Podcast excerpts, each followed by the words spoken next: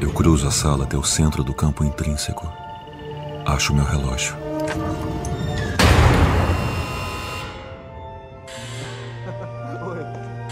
Quando chego até a porta,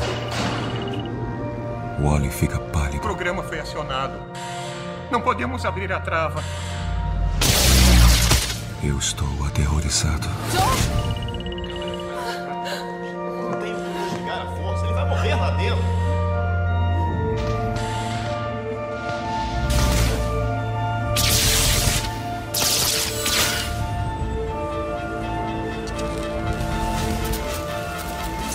Eu sinto medo. Pela última vez.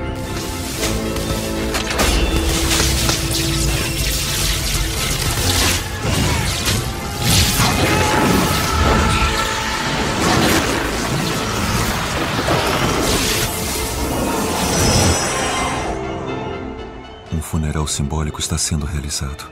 Não há nada para enterrar. Jenny moldura nossa foto. Única foto minha que existe. Um sistema circulatório é visto andando próximo à cerca.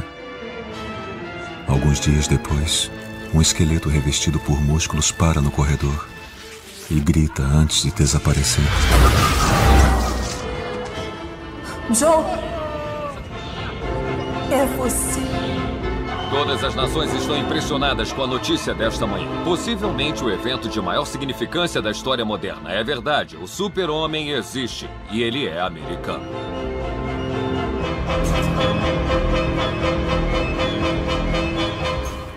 Eles me chamam de Dr. Manhattan.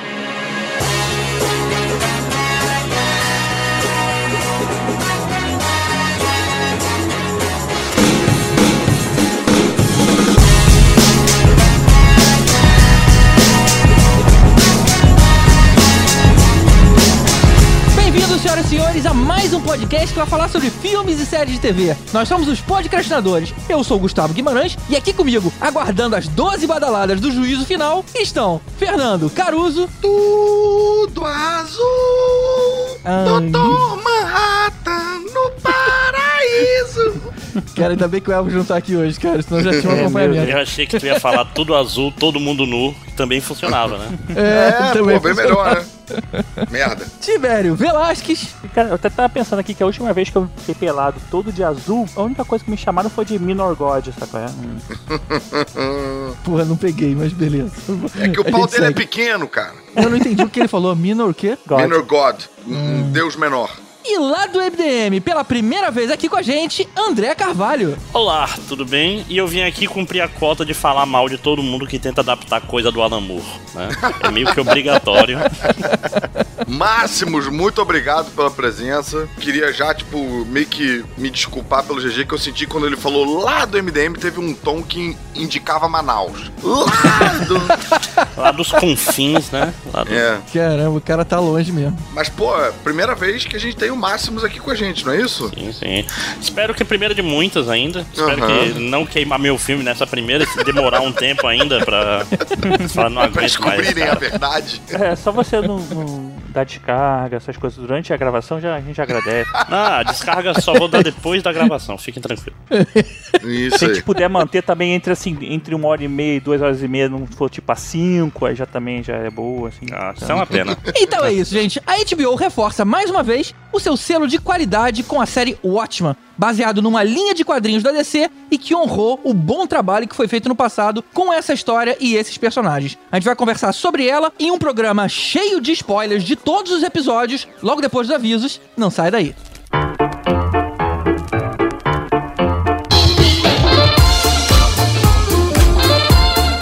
Nosso recado de hoje é a pesquisa que a Lura fez para conhecer você. A Lura está interessada em saber como você vê a publicidade nos podcasts, se ela está sendo de boa qualidade, se ela está sendo invasiva.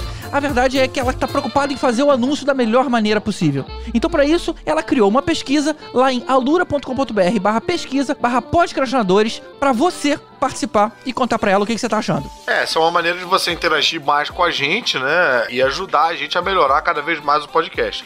Esse patrocínio é muito importante pra gente e aprimorar a maneira como a gente se relaciona com a marca, vai ser sempre bacana pra gente continuar com essa relação. Nada melhor que vir falar direto com nós, que somos os produtores, e com a empresa, como você quer ver essa marca né, dentro do produto, e não ficar às vezes só reclamando no Twitter. Não, cara, eu vou dizer que eu que, pô, trabalho com comercial, com marca e tal, volta e meia, eu acho muito bacana a maneira como a Lura tá disposta a deixar a gente brincar com a marca dela, a Exato, falar é. de uma maneira mais informal, tem uma elasticidade, a gente pode experimentar coisas e tal. Eu acho isso muito bacana. É um pensamento que a gente não vê tanto É aqui raro, no né? Brasil Pois é, com as marcas, exato. que é- elas são muito formais, são muito duras, você não pode mencionar, não pode isso, não pode Manda aquilo. pauta escrita e a, e a gente faz do jeito que a gente quer, cara. Isso é, É. tão bacana. Então essa pesquisa eu acho que é mais um ponto na direção desse caminho bacana aí que eles têm. Então se vocês puderem ajudar a gente respondendo as pesquisas, ia ser bem legal. Se você não tá no seu momento ainda de fazer o curso da Lura, pelo menos responde a pesquisa. Isso já ajuda a gente. E eu queria deixar um recadinho rapidinho aqui que eu participei na semana passada de um podcast lá no CoffeeCast, que faz parte da Sociedade do Podcasts. É um episódio bônus triplo sobre Mandaloriano, The Witcher e Watchmen, numa vez só. São quase Caramba. três horas de episódio. A gente falou, assim, por geral da série, foi bem legal, foi bem divertido com o pessoal que curte lá, o Davi, a Kátia Barga e o William do IrroCast. Foi bem legal. Pedi o pessoal conferir lá e ver se curtiu. E quem sabe a gente também não faz um episódio de The Witcher aqui se a gente insistir bastante. Que sabe que todo mundo aqui gostou muito da série. Eu sei É, disso. tem que insistir muito. Mas a gente vai botar o link aqui no episódio, no post do episódio. Eu ia adorar também se os ouvintes do Podcastadores comparecessem lá na caverna do caruso.com.br e Ah, conversassem comigo sobre quadrinhos, porque lá é constantemente bloco de quadrinhos. Tibério fala das novidades na quinta-feira nas prateleiras. Eu faço resenha de quadrinhos obscuros na, na, na quarta-feira. O quadrinho que está sendo resenhado agora é um quadrinho muito bom da editora Mitos, é a Cidade Selvagens, um quadrinho de um romance policial escrito pelo Warren Ellis, que normalmente não escreve romances policiais. E vai ter um, mais uma resenha nova saindo nessa quarta-feira. Então entra lá, conversa com a gente. Isso aí. Então é isso. Agora a gente vai agradecer a todos os nossos padrinhos por serem os responsáveis por esse projeto estar de pé até hoje. Um muito obrigado a todos eles, mas especialmente aos nossos iodas: Mário Rocha, Sérgio Salvador, Marcelo Petego, Carolina Lindoso Nietzsche, Draco, Marcel Melo, Rodrigo Alves, Carlos Melão, Igor Brenner, Fábio Matos, Alexandre Bom, Diogo Porto, Daniel Amaro, Eduardo Starling, Cadu Navarro, Leandro Fonseca, Renato Arcanjo, Ricardo Pires Ferreira, Carlos Augusto Martins, Camila Gildo, Marcos Especa, Marcelo Leal e Uziel Gomes. E ao nosso Super Saiyajin Ricardo Caldas, Wagner Bastos, Marcelo Parreira, Túlio Ribeiro e José Alexandre Hatch. E um agradecimento especial aos nossos mestres dos magos, Ricardo Varoto, Bruno Mancini, Tatiana Karlovic, Nádia Lírio, Werberson Tita, Fernando Tiritã, Telmo Matias e um agradecimento especialíssimo aos nossos tanos, pelo amor de Deus, não estale o dedo e apague a gente, Lucas Lima, Alexandre Mendes e Mariana Herrera. Obrigado. Muito obrigado a todos vocês e a todos aqueles que contribuem a partir de um real. Se você gosta desse conteúdo, se, se esse conteúdo te diverte em al- qualquer momento do dia, considera patrocinar a gente lá em padrim.com.br barra podcrastinadores, escolhendo qualquer valor em qualquer categoria. E se você não estiver podendo, que é compreensível, afinal a economia não anda bem das pernas, você pode ajudar a gente divulgando. Você sai gritando pela rua, distribuindo panfleto, é, incomodando as pessoas no metrô, botando fone de ouvido na orelha delas. Qualquer ajuda nesse sentido é muito bem-vinda. Sai roubando o celular, instalando podcastadores e devolvendo. Não é roubando, pegando emprestado. Emprestado, pegando emprestado, instalando e devolvendo.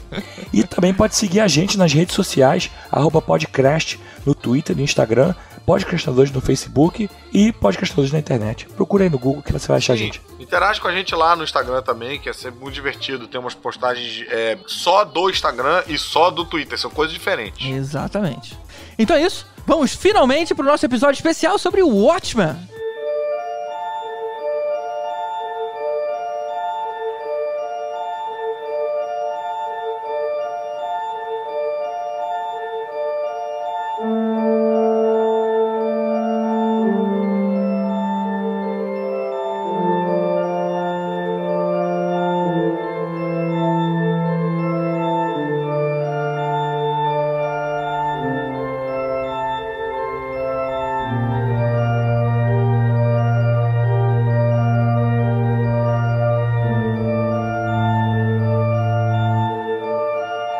Watchmen mostrava não só como seria a sociedade se vigilantes mascarados operassem de verdade na cidade, mas principalmente o que podia acontecer se existisse um ser todo poderoso sendo parte de um dos lados da Guerra Fria. Para, para, para, para, para, para, para, para, para, para. Pera, pera, pera, pera, pera. Bloco de quadrinhos! Ah, não, já não, cara. Espera um pouco mais, cara. Não, não, não, não, não. Esse é o maior bloco de quadrinhos de toda a história dos blocos de quadrinhos. A gente tem que começar falando dele.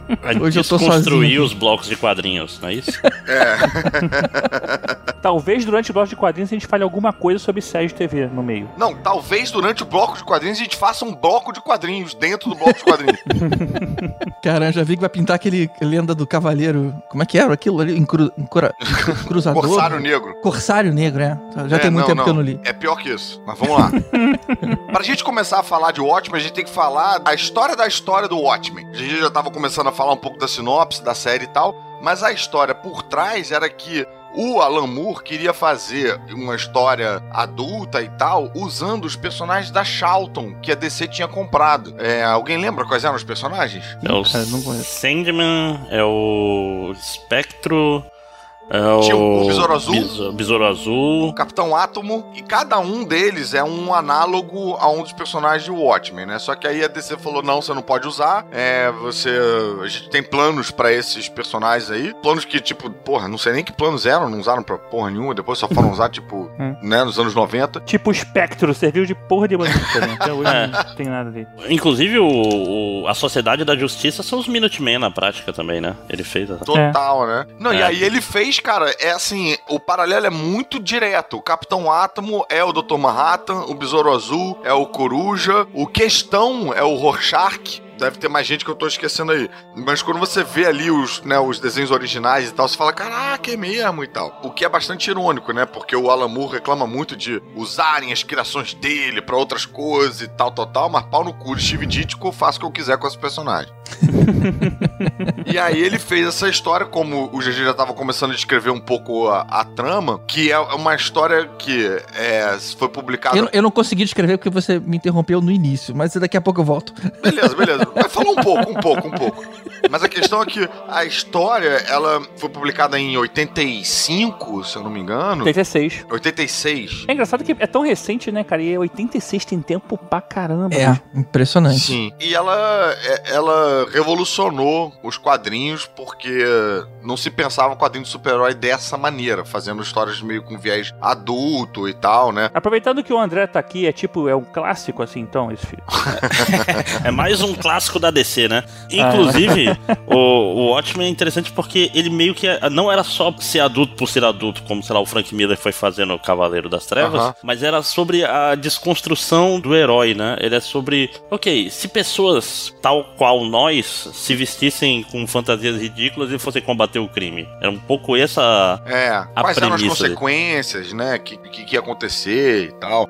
E realmente revolucionou os quadrinhos, fez até, tipo, acho que abriu a porteira lá pro Frank Miller fazer a gracinha dele. Hoje em dia é até esquisito, porque muita coisa foi feita imitando ou bebendo dessa fonte muitos anos depois. Até os incríveis bebem na fonte do, de Watchmen, né? Então você é, lê hoje um cara mais, sei lá, um molequinho mais bazingueiro pode falar, tipo, ah, não vi nada de novo aí. Mas é porque, porra, influenciou uma porrada de obras. Não, não, e tal qual uma cebola, Watchmen é uma série. Watchmen, na verdade, né? É uma série com muitas camadas. Porque no primeiro plano parece que é só uma história de investigação normal. É, Mas ele, ele meio. É, mas ele faz um mundo todo por trás. Tipo, nos detalhes, no final de cada edição, tem lá um pedaço da autobiografia do primeiro coruja. São 20 páginas. Aí você vai, tipo, ele, ele constrói o mundo todo e um mundo que é bem contido e tudo faz sentido dentro da.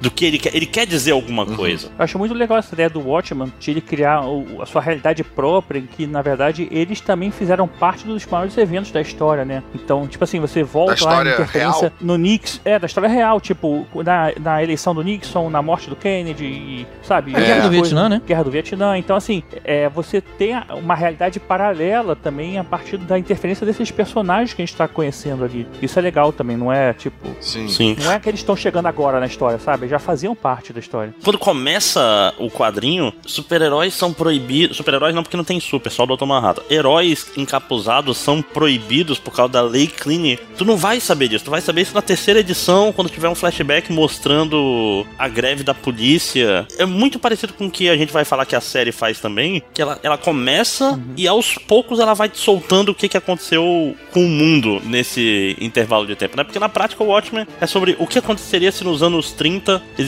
os Estados Unidos tivessem posse de um uhum. deus. Né? É basicamente Sim. isso, né? E aí começa toda uma outra discussão também, né? Que é uma discussão quase, sei lá, filosófica de como que seria a, a existência de uma criatura assim, tipo, para o status quo sociopolítico, para a relação dos personagens, dos, dos heróis, né? Que não são superes, são só heróis, né? que nos quadrinhos normais, por assim dizer, você tem todo mundo super e foda-se. Todo mundo tem poder, todo mundo. E aí as coisas ficam meio que é, equilibradas nesse sentido. Quando você apresenta um primeiro personagem assim, ele tem um impacto realmente único, né? E deixa vários outros heróis obsoletos e tudo. E como seria um cara daquele tamanho balançando o peru na cara de todo mundo lá de cima, né, cara? Eu falei, caramba, o que, que é isso que eu tô lendo? É muito bom. Ah, é muito bom. e o, o muito bom é, é, ótimo. É assim que a gente descobre. Não, é, ele, ele é, é, realista, né? Que se você puder reconstruir o seu corpo, é, óbvio exato, que ele você ia... cagando pra todo mundo, né? Cê, não, não, mais que isso. Você vai reconstruir seu corpo, você vai mudar alguns detalhes anatômicos seus, provavelmente. é. Cê...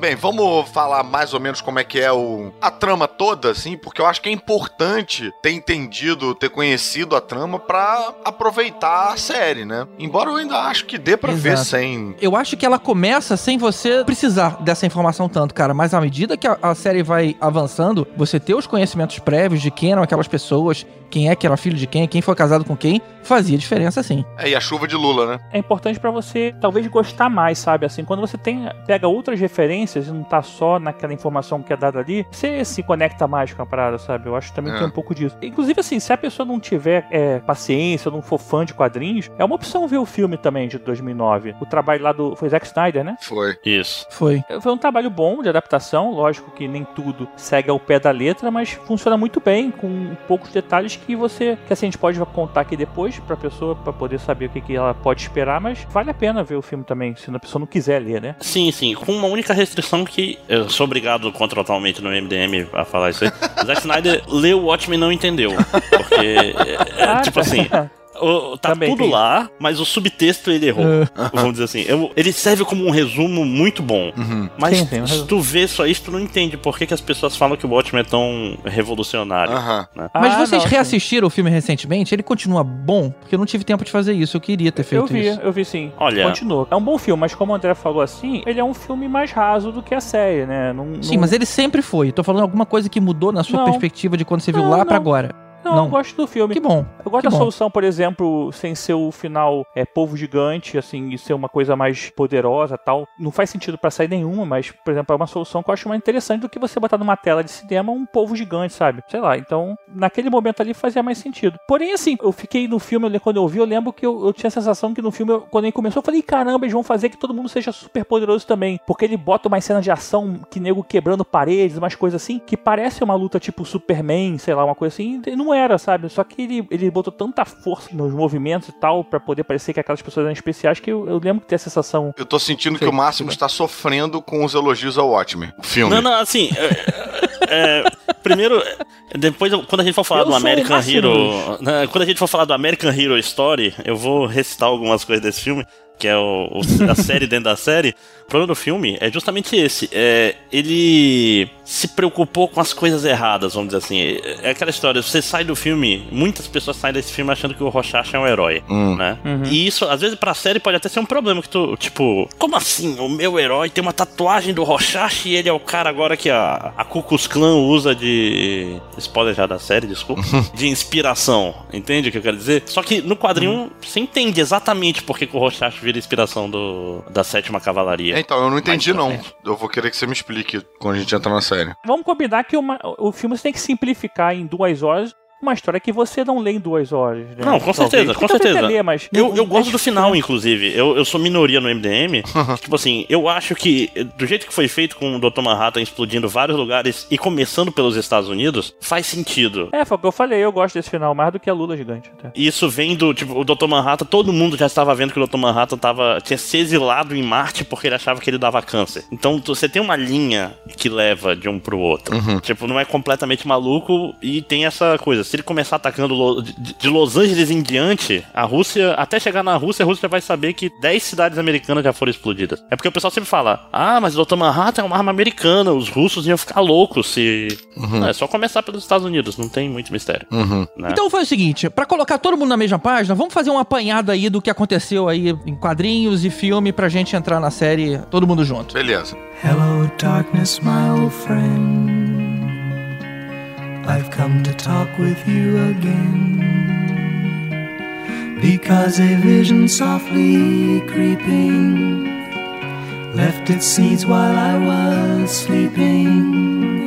A história começa na América dos anos 40. Um sujeito lá chamado Justiça Encapuzada começou a fazer justiça com as próprias mãos e isso acabou inspirando outras pessoas a fazer a mesma coisa. Essas pessoas acabaram se juntando e formando os Minutemen, um grupo que acabou agindo junto por 10 anos até eles perderem o apoio popular lá por conta de algumas ações desastrosas e também pela morte de uma das heroínas. Entre os Minutemen tava o comediante, um sujeito arrogante, esquentado, que só tinha interesse em fama e dinheiro e que incomodava constantemente o resto do grupo. Mas só foi expulso quando tentou estuprar, violentar a heroína Silk Spectre, que também era do grupo. Bom, e aí, anos depois, uma outra equipe chamou o Justiça lá encapuzada pra fazer parte, que eram os combatentes do crime. Lá ele acabou conhecendo outros heróis, tipo o Rorschach, o Ozymandias e as outras versões dos antigos companheiros dele, que eram lá do Minuteman. A gente tá falando aí do novo Coruja e da nova Silk Spectre, que se eu me engano até filha dela, né? Só que ele acabou ficando no grupo pouco tempo porque ele afirmou que o país estava quase entrando numa guerra nuclear contra a União Soviética. Isso fazia com que o, o combate ao crime urbano acabasse sendo uma preocupação frívola, né? Ele se aliou ao governo americano, durante uma missão secreta ele descobre os planos dos Ozymandias, que são planos de proporções catastróficas para acabar com a Guerra Fria, e aí isso mexe com a cabeça dele, ele dá uma enlouquecida, ele invade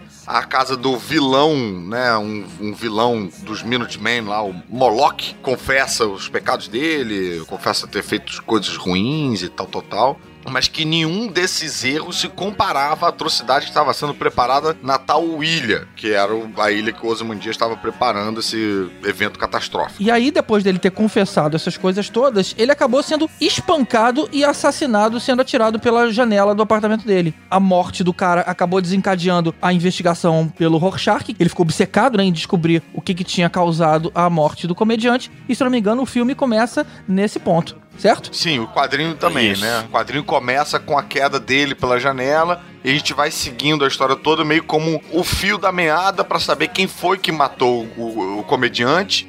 E aí isso vai revelando uma porção de podre, não só do comediante, mas de todo mundo. E esse plano bizarro que a gente vai saber só lá mais pro final, né? Foram 12 edições, em um ano eles contaram a história toda. O plano dos Emandias era a criação de um monstro alienígena que foi teletransportado para os Estados Unidos, matando milhões de inocentes e criando, enfim, um inimigo em comum para todos, que a partir daí declararam paz e se uniram para matar a criatura. O que ele estava fazendo naquela ilha eram umas experiências genéticas com vários artistas diferentes para fazer uma criatura que tivesse uma aparência alienígena, né, para fazer com que a raça humana se juntasse. Isso é baseado numa fala real, acho que foi do Nixon, que falou que a única coisa que poderia acabar com as tensões da Guerra Fria seria se tivesse uma invasão alienígena. Então foi tipo uma coisa que o Alan Moore viu na, na televisão e usou isso de mote do, do final. Era o que eu ia falar, o, o plano fazia sentido, né, cara? Então, se a É, gente sim. não, não se importar com a crueldade, realmente é, fazia sentido mesmo. Isso é bem uma lógica que um vilão como você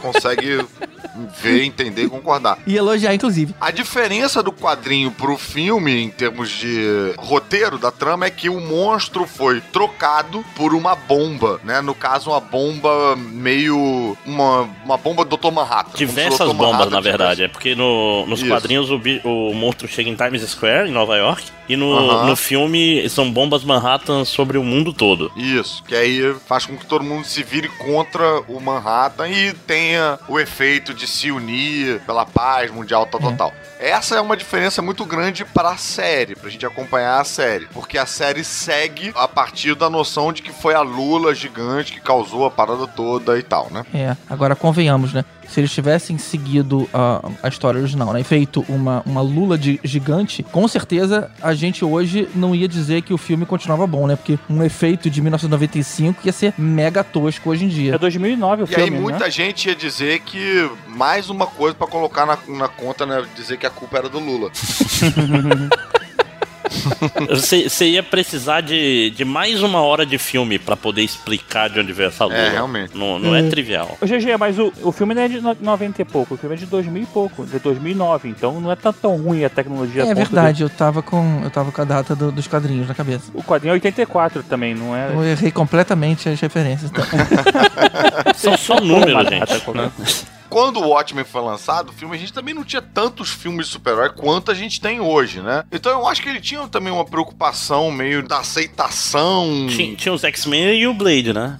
De, de recentes. Não, tinha mais, tinha mais, tinha, tinha o Demolidor. Os próprios X-Men que a gente tinha nessa época eram aqueles X-Men que, porra, era mais cinematográfico, menos quadrinho, sabe? Uhum. Era menos uniforme, menos. A gente não tinha, sei lá, porra, a armadura anti-Hulk do Homem de Ferro. A gente não tava nesse estágio ainda, sabe? Eu acho que tinha uma preocupação. Calma aí, de- o, o Homem de Ferro é de antes do, do Watchmen. Não, o Homem de Ferro sim, mas a gente não tava naquele lugar onde a gente tem é, adaptação de Planeta Hulk, adaptação de As Joias do Infinito, sabe? Essas porra. A gente tá. Eu acho que ainda tinha uma preocupação de fazer o filme existir sozinho, sem correlacionar com o quadrinho e tal. O próprio Homem de Ferro, o inimigo dele, era um outro cara numa armadura também. Não é tão absurdo, sabe? Agora, é, a gente até É. falou do episódio que a gente fez sobre Graphic Novel, que a gente chegou a falar desse filme do Watchman também. E acho que a gente falou de V de Vingança. Que estão dois exemplos que eu gosto de umas adaptações. Por exemplo, no V de Vingança, ele coloca todo mundo de máscara, né? Do Guy Fawkes na praça. E isso eu acho legal, uma adaptação. E essa adaptação de a bomba explodindo em vários lugares Mas do isso mundo tem no também é quadrinho legal. também, não tem? Não, no quadrinho Não, não, não, com não a tem máscara. não. Ó, mas inclusive, quando saiu o Watchmen, do Alan Moore já tinha tido a Liga Extraordinária, esse maravilhoso filme,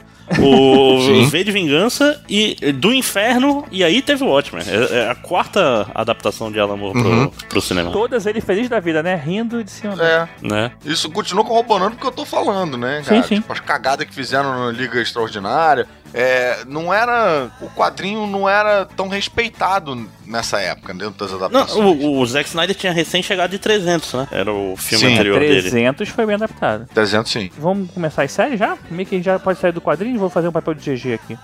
de Elvis. Bora pra série.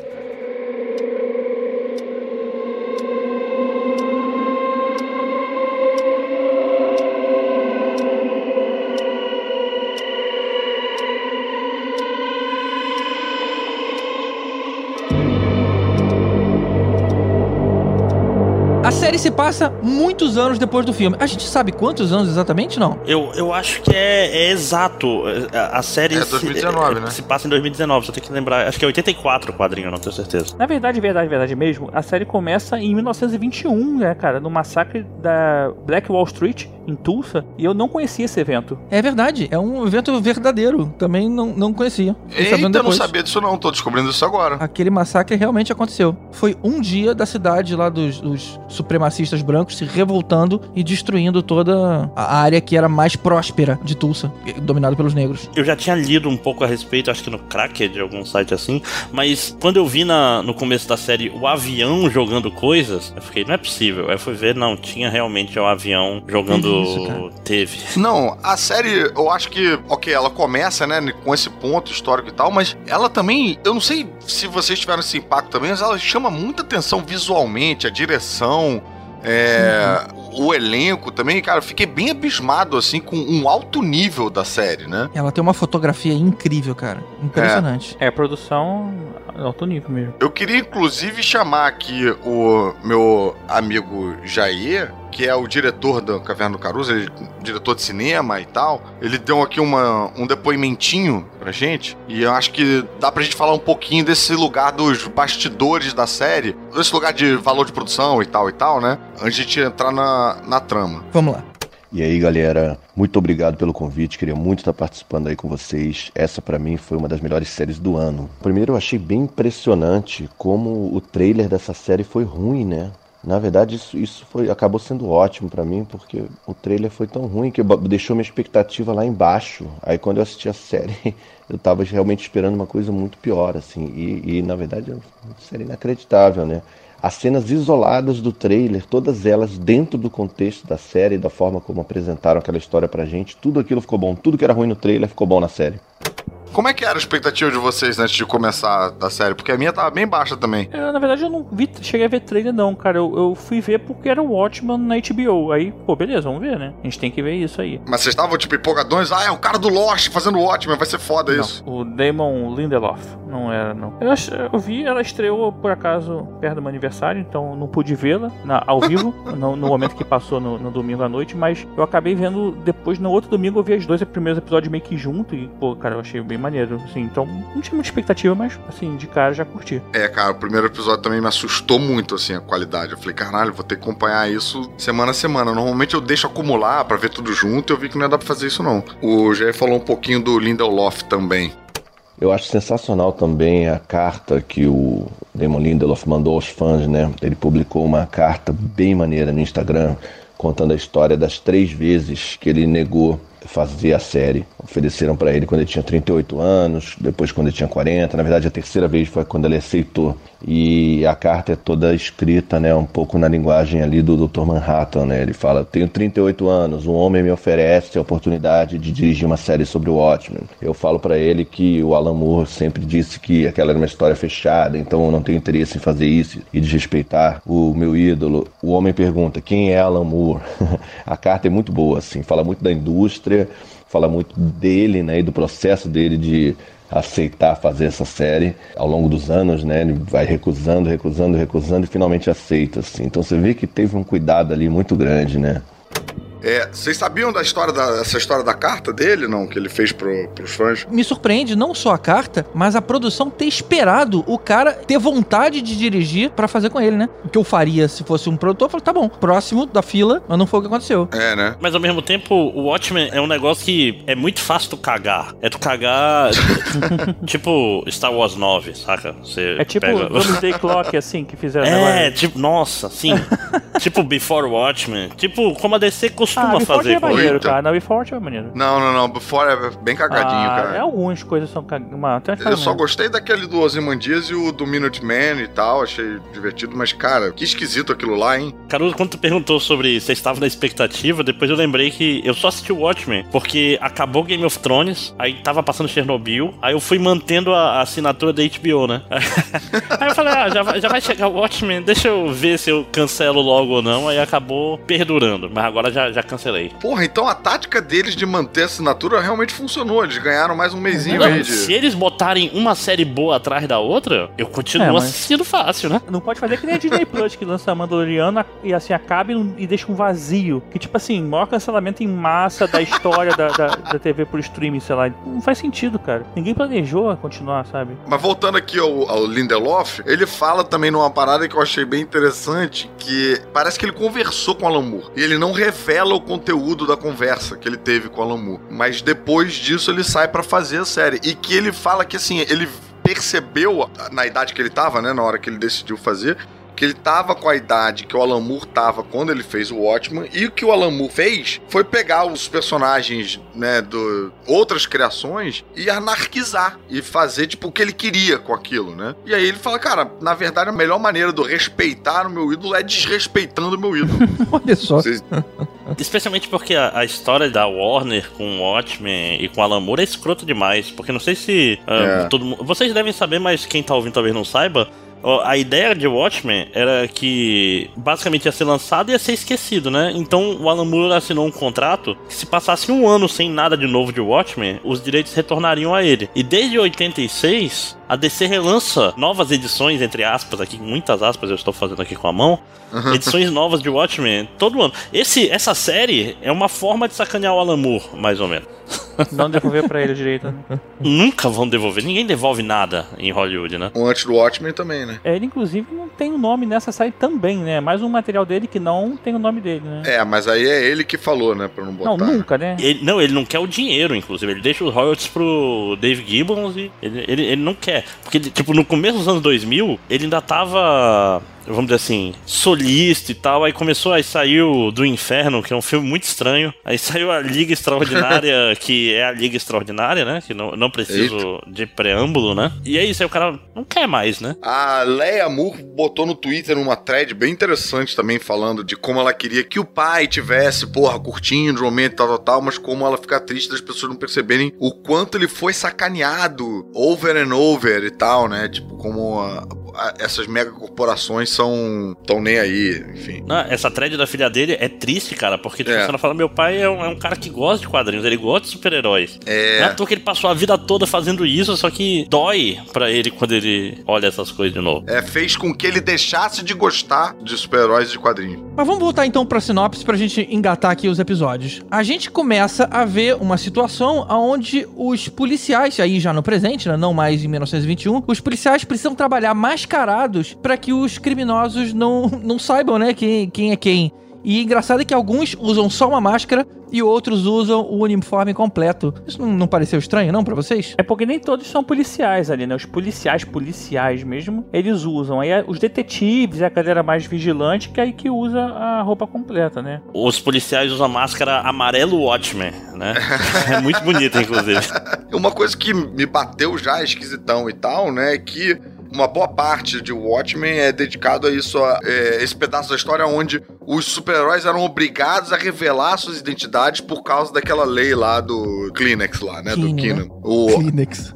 Keenan Act. É Civil War, né? Civil- Não, isso é outra. Que, porra, total, né, chupado. E aí a gente tem aqui a, a reversão disso aí, porque agora os policiais estão colocando máscaras, né? Então a gente tá andando pra trás nesse sentido. E tem uma inversão do momento atual nos Estados Unidos, que é, ela começa com um policial negro mascarado sendo morto por brancos. Isso é doido, né? Que é, é o contrário do que tem. Você vê as notícias, Aham. etc. Você vê que negros desproporcionalmente são mortos pela polícia nos Estados Unidos. Sim, Às vezes. e o policial tá querendo liberar a arma dele pra poder se defender e tal, né? E não consegue liberar lá porque tem uma, uma burocracia, né? Pra, tipo, pra poder Tem sacar que a arma. convencer alguém do outro lado, né, que É. era importante liberar a arma. É meio tenso essa cena. E é um cara muito. saído do. É aquele personagem que tem que, li- que libera a arma. Eu pensava que tava vendo um pedaço do rap, sabe? Aqueles que matam os, os assassinos lá que vestem aquelas cabeças de. de O cara tem uma cabeça de panda, cara. Pois é, vai arrumar uma máscara melhor, né, cara? Uma cabeça de panda. Essa Deve cena é muito doida, cara. É muita inversão de inversão de inversão de inversão. Eu tava ali É. meio que torcendo por uma brutalidade policial e não tava conseguindo. Dá uma agoniazinha. É. Dá um nervoso saber que vai acontecer uma merda e não, não vai conseguir, né? E o Lindelof já tinha falado, acho que antes de começar até, que Watchmen tinha um tema, tinha uma temática rodando por trás, e fazer só um- uma história por fazer não seria importante, não seria fazer juiz. Então ele falou que, ó, o que, que é relevante no mundo de hoje, tal qual os temas de Watchmen eram relevantes nos anos 80. Ele falou, não, é, claramente são as tensões raciais, né? Então ele fez uma série sobre isso, né? Tanto que ele começa com a primeira cena com um policial negro levando um, um- um tiro, né? Eu achei muito legal como eles colocam os personagens a princípio e você é, não conhece nada, né? Você não sabe porra nenhuma sobre ninguém ali, nem sobre o Looking Glass, nem sobre a Sister Knight, nem o, o, O chefe Don dela Johnson. da polícia, nem o, o, o cara lá, o, o político. E todo mundo vai ter seu papelzinho depois explicado, vai ser tudo montado assim. Esse primeiro episódio é, situa bem, assim, acho que a, a série, sabe? E ao mesmo tempo que te deixa confuso, porque essa situação aí de policiais que não podem usar arma, é policiais que precisam se estar mascarados. A gente tem na sequência aquela cena da chuva de Lula. Falei, caramba, o que diabo tá. E as pessoas super normais, né? Parecia que estavam reagindo a uma chuva de granizo, né? Pô, eu vou ficar aqui com o carro embaixo dessa ponte pra não marcar muito o meu carro. Caramba, foi um início É. bem, bem interessante, cara. Se fosse no Brasil, né? Tinha, tinha alguém com um balde aí pra fazer um. Opa, hoje tem, né? Tá chovendo Lula. Nego já ia botar a grelha. A grelha já pra Carula na grelha, já, já fazenda já na hora ali. Não tem. É, não, enquanto não tivesse uma chuva de tucano, iam culpar a série de partidarismo. Não, e é importante que esse primeiro episódio, ele não tem nenhum personagem legado, né? Assim, Ah, salvo um. Mas, tipo assim, eles não tentam te botar uma âncora. Geralmente, um, um cara menos confiante no próprio taco, ele ia botar logo um coruja, alguma coisa pra É, situar. mas Ele- o a série Luke não tá Glass, tentando- ele, ele não lembra o Rorschach de Ele alguma lembra o forma? Rorschach, Mas com não é, certeza. cara. As Lembra, roupas, mas- a máscara. Mas ao mesmo tempo, É, ele é meio que uma subversão do Rorschach, que ele é muito diferente do. É, exatamente. do Eu acho que ele bota, tipo, um- talvez uma referência. É, ou referência não, talvez um, é, uma ideia, né? Que lembrar alguma coisa, mas não é aquilo que vai te fazer uma ligação com a série. Mas ele bota uma, original, ele né? estabelece bem forte um que porra é essa, que deixa a gente muito curioso. Exato, exato. Pra, Foi- cara, essa foi a quero minha saber, sensação. quero saber, quero saber por que, que a cavalaria usa máscara de Rorschach, quero saber por que, que os policiais estão com é, a máscara amarela, quero saber... Eu né, quero saber por que, que o Ozymandias estava agindo daquele jeito maluco, usando clone, matando É. os clones do jeito mais maluco Não, e possível. chovendo Lula também. Mas isso é, não tem ainda não, né? Essa parte Tem tá sim, foi- a tá? gente foi vendo isso Ele- no primeiro não, episódio. No primeiro episódio, ele faz o aniversário dele com a peça, eu acho. Exato. Ah, é a peça que morre um cara que Um- é um igual dos a outro, clones, você só né? descobre no Isso. final que é um clone, né?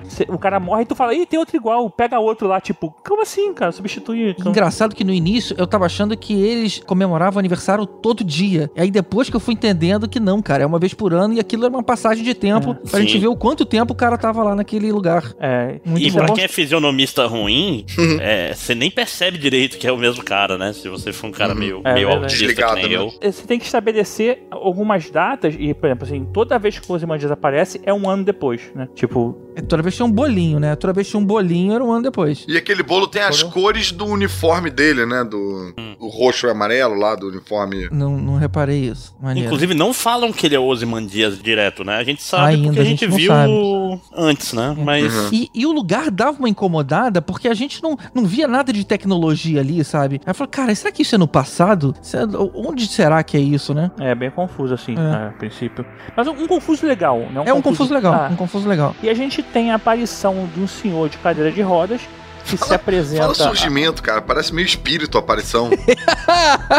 Mas é meio uma aparição, cara. É, o não cara é, não. tá velhinho, né? É meio uma aparição. Ele, Gente. ele, tipo, vem do nada e some do nada. Quer dizer, some do nada não, que ele some carregado por uma nave espacial, sabe? Puta merda, né, cara? É muita pergunta essa série, cara. Depois que ele é preso por matar enforcado o chefe da polícia, sendo que o cara não anda, né? Tipo, Isso eu acho muito engraçado que a série, sem ter nada a ver com os quadrinhos, também gera a sensação de caralho, o que que é isso? O que que é isso? O que que é isso? E depois vai respondendo aos poucos, né? Então eu senti, apesar de não ter nada a ver com a trama dos quadrinhos, eu senti, é, eu tive uma experiência análoga nesse sentido. Diferente de Lost, eles explicam, né? Essa foi uma. O Linda Lost cresceu enquanto É, roteirista. só um detalhe, esse cara da cadeira de rodas é o Luiz Gossett Jr., cara. O cara que fez o Águia de Aço 1, 2, 3, todos eles, cara. Tem um bom que ele não aparecia, hein? Agora É, ele faz a cadeira de aço. Gente. uma coisa importante só anotar, o nome desse primeiro episódio é It's Summer and We Are Running Out of Ice. Tipo, todos os episódios o nome tem uma, uma coisinha meio engraçadinha. E tem também, todos os episódios eles têm um letreiramento de abertura, sempre de um jeito muito interessante. Ele me lembrava um pouco o Will Eisner fazendo o letreiramento do Spirit nos inícios das, das revistas, assim, que brincava de mesclar com o cenário. Era É. é sempre muito legal, cara. Exatamente. Bom, bora pro episódio 2 então.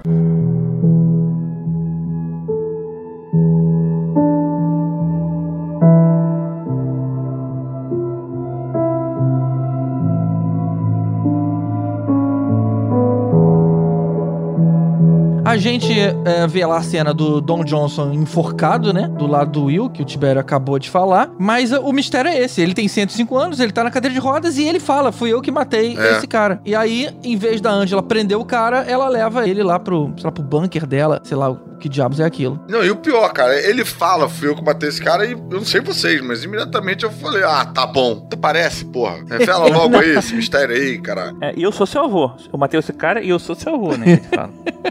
que ele fala. tipo, A vida da mulher muda, tipo, da água pro vinho, assim, em questão de minutos, né? O É. senhorzinho chegou lá pra virar as crianças abaixo a vida. Eu tava achando muito que ia ser uma dessas séries que não dá resposta, cara.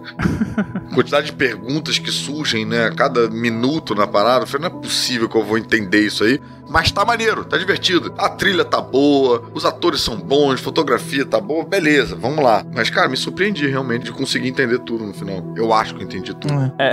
Tem coisas que eu não entendi, que eu vou no- perguntar pro Máximos, que eu, eu tenho dúvidas ainda. Tem uma outra coisinha, você fala, mas peraí, mas a gente chega lá. Uma coisa muito legal nessa série é que assim, a gente tem sempre essa questão do flash forward, né, idas e vindas no tempo, e não é simplesmente por mostrar. Eles sempre conseguem colocar alguma forma do roteiro contar essas histórias passadas é, de forma diferente, né? Ou seja, tipo, principalmente pro Dr. Manhattan, que ele tem aquela questão de, de viver em vários momentos ao mesmo tempo, ou então por através de uma, sei lá, uma, uma música, sei lá, ou- eu não tô lembrando agora todos os episódios, mas sempre que você volta no tempo não é simplesmente que tem um corte, ou é por memória através da Ângela que tomou a pílula do não sei o quê. Tem um motivo pra voltar no tempo e contar a história, não é só é, um corte Não é da só cena, mostra exposição, não é só uma pessoa Uhum. contando É, pra você o que você tem que saber. É, acho legal isso, assim, ou é a, a pílula, que é a memória da Ângela, ou então é o, o Dr. Ma- a memória do Dr. Manhattan. É que se tu olhar, fora isso, só é o cold start dos episódios. O cold, o cold open, aliás, desculpa, cold start é outra coisa. Tipo, nos dois primeiros começam com flashback do passado e depois é só, vamos dizer assim, hum, não, é sempre antes do, do, do letreiro, né? Hum. Que seja lá na frente, quando vai mostrar a hora da Lula, é sempre no começo do episódio ele dá um flashback e o resto é em, Sim. entre muitas aspas aqui, tempo real, fora o Ozymandias. É aquele momento que normalmente Friends fazia uma piada que não tinha nada a ver com a trama do episódio. É Simpson faz também. Sim, sim. O flashback desse episódio é uma é na Primeira Guerra Mundial, a gente tem um soldado americano e ele pega um pedaço de propaganda alemã que diz assim: "Olha, será que no seu país existe igualdade racial? Eles estão te mandando pra cá é só pra, sabe, uma- faz uma campanha Pra desestruturar, né, os, os combatentes, é verdade. é Tipo verdade. assim, a gente provavelmente trataria melhor do que eles. É mais ou menos isso. É o equivalente à- disparada de WhatsApp, né? De mensagem de WhatsApp do- das eleições de hoje em dia aqui.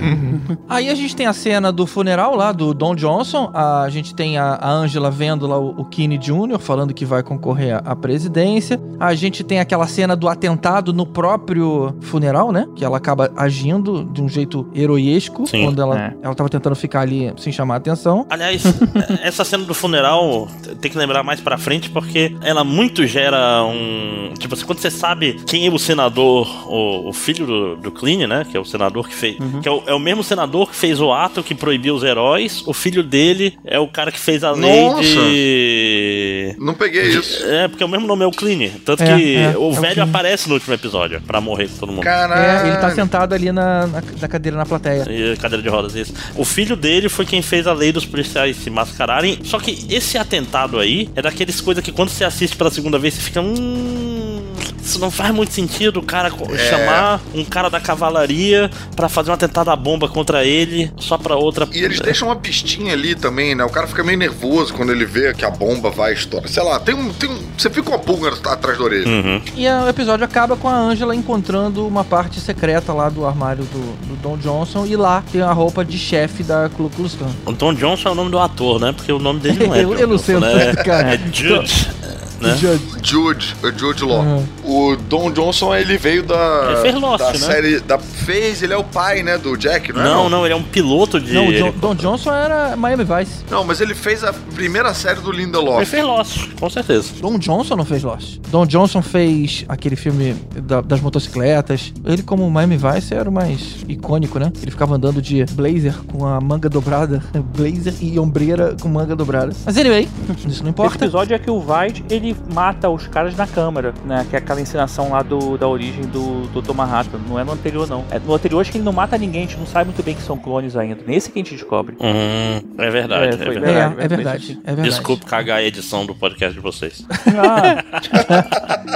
Inclusive, lembrei agora que o final desse episódio mesmo não é nem ela encontrando a roupa, é a nave resgatando o Will da Uhum. Angela, sabe? O carro levanta, vai pro ar, sei lá, e some. E aí ela perde o Will da Angela. E do carro cai a propaganda alemã escrita com, com o nome é, atrás, Ah, é escrito assim, salve meu filho, alguma coisa assim que eu não lembro agora, que é o É. que o pai entrega pra ele antes de morrer lá na, na, no massacre de Tulsa. E a gente começa a fazer as ligações das coisas. E a gente então. teve no episódio também anterior a tecnologia do Coruja sendo usada lá, né? Pelo Jude. Com as naves, Ah, é, exatamente. navezinha. Com as naves, né? Aquilo foi bem bacaninha Foi. de ver também. Aquilo foi legal. Nesse episódio, quando ela descobre o- dentro do armário uma roupa, uma fantasia, né, do Klan, eu lembrei do... Aham. O Rorschach acha a roupa do, dentro do armário do comediante, na- logo no iníciozinho do ótimo original, quando ele tá investigando a morte do comediante. Ele acha uma roupa Eita, lá... eu não liguei isso aí, Tipo não. assim, eu falei, cara, todo, todo mundo esconde uniforme no armário, assim, coisas. Tipo, tipo que essa sociedade é, é- é tudo dentro do armário. Tá todo mundo dentro do armário. Não, é assim, essa série tem um grande né, destaque em relação a sair do armário. É. Esqueletos no armário. Isso também.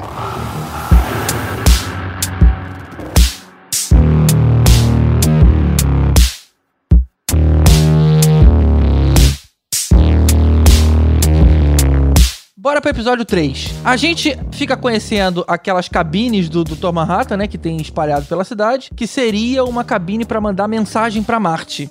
Mas calma, esse capítulo ele começa ótimo com o falso assalto que é, é parado pela gente Laurie, né? Que tipo, entra um. é- é- o assalto foi todo encenado pra um cara vestido de herói tentar sal- Aparecer. aparecer e, e pra Aham. prenderem eles. Ou seja, a Silk Spectre agora ela, ela faz tocaias pra pegar. Pra prender super-heróis. Gente que nem ela quando ela era jovem. Lembrando que o nome dela é Laurie Blake, que é o mesmo sobrenome do comediante. Olha, que não era o nome dela na- durante a série. Ela, ela pegou o nome do pai depois. É, ela sumiu. Acho que ela não sabia que ela era fruto de um estupro, né, do comediante com a, na, com a Spectre, né? É pior, ela não é fruto do estupro. O, o comediante tentou estuprar a mãe dela e anos depois a mãe dela acabou tendo um caso com o comediante. Tanto que ela, ela fala assim: Como é que você pode? Ela, minha filha, pessoas são complicadas.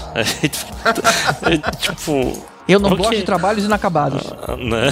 Que horror. Gente. Horrível. O negócio é que ela agora ela é contra uma coisa que ela mesma fazia, né? Ela agora trabalha pro FBI e fica ajudando o FBI a prender pessoas que usam máscaras Vigilantes, agir né? Como vigilantes, né? Exatamente. é. É meio que fica subentendido que o Coruja não aceitou o mesmo o mesmo acordo que ela, que ela tá fazendo isso porque ela ia ser presa pela lei Klein. Ah, E tipo assim, ela, não, foda-se, eu vou não trabalhar." peguei É, isso aí. também não. Maneiro. Então seria o Coruja que estaria preso, né? O Coruja tá preso. Eles falam isso explicitamente. Caralho, não me liguei. É, maneiro. Também Porra, não. vou ter que ver a série de Tá novo. preso por vigilantismo, inclusive, pela lei Klein. Ele não aprendeu mesmo, né? Não. Eu acho muito maneiro nessa série como ela é foda, assim, a Laurie, cara. Eu acho ela- é, eu acho maneiro mesmo, assim. Eu acho que ela. Ah, tipo, tá, a Laurie. A Laurie, é, ela tá sempre à frente Tá, eu do achei tempo. que você tinha falado. Eu acho muito maneiro essa série como ela é foda. Também, também acho maneiro. Mas assim, a Laurie, eu acho que ela tá sempre à frente, assim, um passo à frente. Ela é um puta detetive, sabe? Eu gosto muito como eles usam ela pra fazer exposição, eh, o exposition, né? Só que fazem isso em forma de piada pro Dr. Manhattan, fazem isso de um jeito meio lúdico, que lembra o Watchmen. Aquele diálogo com o moleque que ela trata que nem estagiário. Sim, Ah, sim, é. sim. O jeito arrogante dela é uma maneira de testar o limite de quem ela tá falando. Lembra ela conversando com o Looking Glass e de repente ela, ela palitando os dentes, olhando pra máscara dele, sabe? É muito é. tentativa de humilhação, que foi o que ela tentou fazer com a Angela, que não comprou a dela. Muito legal esse, esse- É. esse desafio das duas ali. Cara, ela usando o Looking Glass de espelho é muito bom. Ah, Cara, É, eu gosto muito da cena que ela faz um texto enorme pra Angela e a Angela, tipo, olhando pra ela, meio com cara de que caralho, agora fudeu e tal. E aí a resposta da Angela é: Uh! Pô, duas excelentes atrizes. É, cara. não, cara, a piada, a piada do tijolo, cara, eu gosto bastante também. Não entendi, então Muito depois você me explica essa piada. Vamos, inclusive, Boa, ao, ao ponto que chega nela. A gente vê a agente Blake lá dentro da cabine azul, contando essa piada aí que eu, eu não faço ideia. Ou eu não achei graça e não me importei. Mas quando ela sai se questionando, né, se realmente tinha alguém vendo ou ouvindo, o carro cai do alto e ela entende que teria sido Sim. uma resposta do Dr. Manhattan. Essa piada é genial. Um, porque assim, a piada eu acho que ela é engraçada e tal, do jeito bem esquisito dela. Mas que ela também serve de metáfora pro funcionamento dos episódios. Que você coloca uma informação ali no início que parece que vai ser gratuita, e aí essa informação tem um payoff no final. E aí você liga os pontos, né? É que ela faz uma piada, aí no, no final dessa piada ela fala que no, fulano jogou a- o tijolo pra cima. Ela fala, ah, não, me confundi, cancela. Aí ela conta É. outra piada. Outra piada. Que o final da segunda piada é o tijolo caindo da primeira. Essa é a. Pois é, mas isso é meio, sei lá, costinha, né? Que contava uma piada, depois no É. meio contava outra. Eu não entendi nada. Mas só, que, mas, mas só que é com o objetivo de, no final, usar o, o final da primeira na segunda. Isso aí é, coi- é coisa de stand-up aí, desses caras tipo Caruso.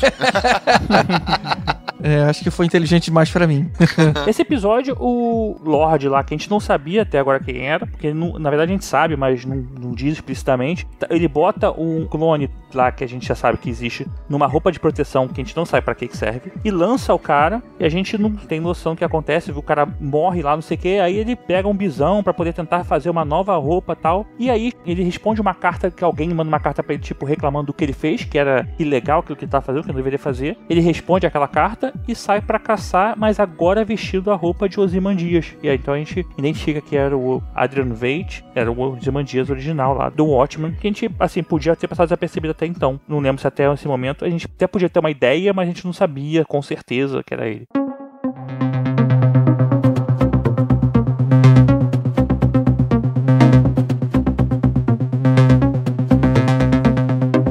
Episódio 4. A gente conhece uma nova A personagem, New Hope. a Lady Trier. Como é que fala o nome dela? True? tipo um metaleiro, né? True. Lady True True. rolê. Que é uma cientista multibilionária que acabou comprando as empresas do Ozymandias. Esse é o episódio que começa com ela comprando a casa das pessoas, chegando na casa Exato, cara. É uma cena super tensa, porque ela começa a conversar lá com os- o casal de fazendeiros, tentando convencer eles ven- a vender, né, as terras pra ela, só que ela usa um filho que ela acabou de, sei lá, clonar, gerar lá, e usa como argumento pros caras venderem agora. É, essa oferta acaba em, em alguns minutos, sabe? É, não, um filho que ela clonou é a partir do, do material genético dos dois, né? Ela sabia que os dois É. que não ter filho não conseguiam, ela, ela fez o filho deles. Que Caralho, Vocês né? querem? Tá Sim. aqui, ó. Senão eu vou usar ele pra outra coisa, né? E ela tava correndo com isso porque segundos depois deles assinarem, cai um meteoro na- nas terras deles, né, cara? E agora é dela, da Japinha. E esse meteoro era o que mesmo? Essa parte eu não lembro, eu né? também não lembro. Pra que que serve isso? Era só pra mostrar que ela era foda, é isso? É isso? Gente Eu tá acho que era. Vibranium, hein? Acho que era Vibranium. Tandrillion. Era, era um. um kryptoniano, É, é, vai ser pra segunda temporada, né? Tem um... né? Não, agora que vocês estão falando, de fato, eu não lembro o que, que porra era essa, né? Ou se era só pra mostrar ela sendo a senhora fodona. Sendo foda. Ou que ela já sabia coisas que iam acontecer. Ou de repente É. era a nave do Ozymandias voltando pra Terra e aquilo Era ali o era. carro o- da, An- da Angela ou era da Laura? Da, da Angela, né? Que foi pego pelo. Mas aí não faria sentido. Ah. Não, mas eu acho que era ali que ela ia fazer a parada dela de. Mas não, nada A faz torre. sentido. É, mas É nada faz. a realmente. gente sabe que a, a história dela foi contada numa ordem maluca cronológica, né? Tanto É. que a gente vê a estátua do Ozymandias em ouro ali no, no jardim dela. E depois Sim. que a gente vai entendendo aí em que momento aquilo se. Não é a história dela que é contada estranha, é porque a história dela é contada no tempo certo. Quem não é, quem não é, é o Ozymandias. Sim, é, é o Ozymandias que vai entrecortando a série como se fosse concomitante. Depois a gente descobre que tudo do Ozymandias era passado, porque a partir do momento que Era aparece passado, é. aquela estátua ali, né, ele já tinha chegado e tal. Mas o legal daquela estátua é que ela tinha a aparência dele velho, né? Isso, vocês não ficaram bolados com isso? Pô, por que, que não era nos Glory Days, né? É, não, é ele velho. sim. Ele Tinha com a roupa de mistério ali. herói velho, sim. É. Será que não é isso que cai na, na casa das pessoas lá? A, a, Pô, essa que eu falei. que pousa aí? Podia ser ele, a nave voltando. Do, olha, pode ser, né? A, a descida da nave que a- o dele. retorno da nave que ela usa pra buscar ele lá na lua de Júpiter, que até agora a gente não sabe onde ele tava, a gente é, ainda não sabe, vai descobrir depois. Acho que essa nave tá voltando, aí ela acaba comprando, mas eu não sei se faz sentido, por que, que ela. Mas a ela, nave- ela não tá dentro dessa nave? Mas mostra a chegada do Ozymandias, não, Não, mostra? ela não tá ele- dentro, não. Ela não tá Não, dentro. tá. Mostra, então não sei. o que que Mostra, mostra a chegada porque ele até conversa com ela, né? É, então não faz sentido. Não, aquela não foi a- ele chegando da nave. Aquela foi a hora que ele foi derretido. Porque a série Ah, tem um corte que a gente não verdade. percebe. Ele chegou É. e aí ela guardou ele em ouro por um tempo. Uhum. A gente não sabe quanto tempo. E aí um dia, quando chegou uma hora antes de matar o Dr. Manhattan, ela derrete ele pra ele poder, sei lá, poder se manifestar. ou- A gente ou- pode dizer que é carbonita, não pode? É, pode, mais vai. fácil, né? É carbonita. Carbonita. Ourita, né? Porque é dourado. Carborita. né? Então. cobrita, né? Mas uma coisa interessante da Lady True é que é uma das primeiras coisas que eu sempre ficava na minha cabeça, por que que falam tanto de Vietnã nessa porra dessa série, que só lá na frente tu vai entender que o, o Vietnã é o, é o 51º estado dos Estados Unidos. Caralho, É, isso é mais uma adição eu aí. só tô entendendo agora. Não, não entendi isso nem É durante a série. verdade, cara, porque eles ganharam a guerra. Que foda. A bandeira Também dos Estados Unidos é diferente, porque tem um estado a mais, então tem que ter mais uma estrela, Eu tinha percebido que eles tinham mudado a bandeira, mas, mas realmente, que foda, que maneiro. né? É, isso eu tinha percebido, tanto que a- a Angela mesmo nasceu lá. né? Nasceu Ela no fala- Vietnã, toda vez que ela falava que conhecia o marido no Vietnã, eu ficava, caralho, por que que no Vietnã? Como assim ela nasceu no Vietnã? Eu- Sabe o, o, o filho da puta burro que fica, caralho, ela é imigrante? Nossa, deve ser complicado. Tipo, pensando nessas, É. nessas coisas que. Não, era porque o Vietnã era um Pra estado. mim era só a série tá querendo ser moderna. Olha que moderno. Olha, moderno. Caraca, eu tô bolado agora como eu sou mais burro do que eu achava que eu era. E você vê que quando mostrava os vietnamitas ali, é, junto com os americanos, você via uns caras meio rancorosos ali, né? Fingindo que tava se divertindo naquela parada, mas tava todo mundo carregado de mágoa, né? De, de, de rancor ali. Faz todo sentido. É porque não foi uma, uma. Ah, vamos fazer parte dos Estados Unidos. Não, foi uma anexação, né? Tipo, Exato. agora exato. vocês são parte dos Estados Unidos. Então é, acontece muito quando você conta sobre a guerra do Iraque, né? Que tipo, os americanos chegaram lá, ficaram oito anos lá no país, como tomando conta da democracia dos caras. Porra, não quem disse que eu quero que vocês tomem econômico, sabe? É meio por aí. Os caras não estavam satisfeitos com aquilo ali. né? Muita gente não Tanto tava que satisfeita. tem, né, os ataques terroristas e tal, que deflagra também boa parte da história da Angela também, né? Da Angela, que mata os pais dela ali. Esse episódio é sobre quem? É sobre o Luke Glass? Não, né? O Luke Glass é o quinto. Não, né? esse, Não, esse é, ainda esse é de setup, vamos dizer assim. É- É sobre a Lady É. True, principalmente, eu acho. A né? gente vê. É, tem, aparece muito ela, mas a gente também, pra variar, vê as maluquices do Ozymandias lá em Europa. Mas a, a gente vê a cena dele pescando os bebês no lago, né, cara? E colocando naquele micro-ondas maluco lá. Essa é bizarra demais, cara. Essa Caralho. Isso é muito Caraca, doido, cara. bicho, que coisa tá estranha, cara. fazendo... Esse mostra ele lançando os bebês já. no- Já mostra ele lançando os corpos Não, e se. dos. Não corpos ainda, mas. Ele não mata todo mundo nesse daí? Ou é no final do anterior? Que aparece todo mundo morto Eu no achava no que era no final do anterior, mas aí ele, ele catapultaria pra fora do. Os lá, corpos, pro- sim. Pra atmosfera, É, né? Esse ele já tava jogando os corpos pensando em escrever lá a palavra É. lá onde ele tava pra poder encontrar ele. Aham. Então ele primeiro tinha que jogar a forma de escrever. Como é que eu vou escrever? Vou primeiro é, fornecer a minha, minha tinta. A É. tinta não eram os corpos dos Que clones. poderia sabe? ser árvore, né? todo Meio mundo. viagem isso. Mas a árvore não ia conseguir carregar. É, talvez, acho que é mais lá. Fácil jogar um corpo do que jogar uma árvore, né? Ah, falou o vilão. Era o Iron Vate, ele era maluco mesmo. Pois é, não, é um cara que uma pessoa mais ou menos, mesmo porque não é uma pessoa pra ele, É, né? sim. Já que ele mata de formas cruéis, ele, ele, tipo assim, é só uma massa que eu posso usar aqui pra escrever mais fácil porque tem braços, né? Não, eu acho que, sei lá, né? Mais fácil É uma massa de bolo. Lá quando ele estiver lá, né? E é muito doido que a pessoa É, desaparece, né? Ela dá uma sumida no céu, né? Eu fiquei vendo várias vezes aquilo, tipo, peraí, sumiu ou, ou sumiu no horizonte? Fiquei meio tipo, caraca, tentando. Eu ficava voltando e vendo. Teve uma das cenas que me fez achar que eles estavam na lua, porque na hora que ele sumia, a gente via a lua, sei lá, meio, é, meio de longe, mas o- no corte a gente via a lua da Terra. Então ele meio que enganava, pelo menos me enganou, né? Nessa hora. Eu falei, pô. Sério que eles estão na lua? Como é que tá tendo é, vegetação ali na lua? Eu tava pronto pra reclamar disso. Aí descobrimos depois que não era lá. Mas eu tava sedento, assim, achei um erro, achei uma parte ruim. E não foi. Essa época, é, eu cheguei a dar uma olhada na internet e a galera tava muita coisa, o pessoal já tinha matado antes. Tipo, o que o Adam Veidt era a estátua, já era ele. Tinha, essas teorias já tinham pipocado já, entre outras, que eles estavam em Europa por acaso, por- baseado numa informação que alguém falou, não sei em que momento. Porra, Então descobrir que tava em assim. Europa é, é bizarro, né, cara? Foi, cara. Caraca, muito louco. É, não sei se o nego achou o roteiro vazado, alguma coisa assim. Não, é, é- tem ARG também. É, essa série tinha, tem extensa documentação sobre ela na internet, em sites e não sei o que. Tipo, é- o world building é muito grande fora da série. Só que quem tem tempo pra isso, né, gente? Essa série também a gente vê lá, que eu, eu tinha comentado, a história da Angela ter pego aquela droga que era usada, na verdade, foi uma criação da True. Ela cria uma droga para que as pessoas recuperem a memória, só que as pessoas começam a usar como droga aquilo e é proibido, né? Que a droga é a Nostalgia. que é a nostalgia. E aí ela pega a nostalgia do avô dela, que ela já tem conhecimento Não, mas do avô calma, isso dela. acontece no final do 5, não é Então. no 4. Não, não, ela recebe as pílulas no 4. No 5 ela toma. É. Ah, tá. Então, desculpa, Ela- então continue. E aí, tipo, a gente já fica meio que, pô, o que, que é isso? Tal? Por que, que ele teria essa droga? A gente não se conhece muito bem sobre a droga ainda também. Então, começa a também colocar umas coisinhas que já vão ser usadas pra começar o desfecho da série, né? É legal, cara, assim, essas coisas. Se você não prestar atenção, passa batida. É. O que é uma boa deixa pra gente ir pro episódio 5, e aí sim focado no Looking Glass. A gente vê o cara encontrando a sede da cavalaria, e é bizarro, né? Ele começa a ver uns testes que estão fazendo com teleporte, e encontra o Kine ali dentro. O começo desse episódio é fantástico, É cara. a origem dele?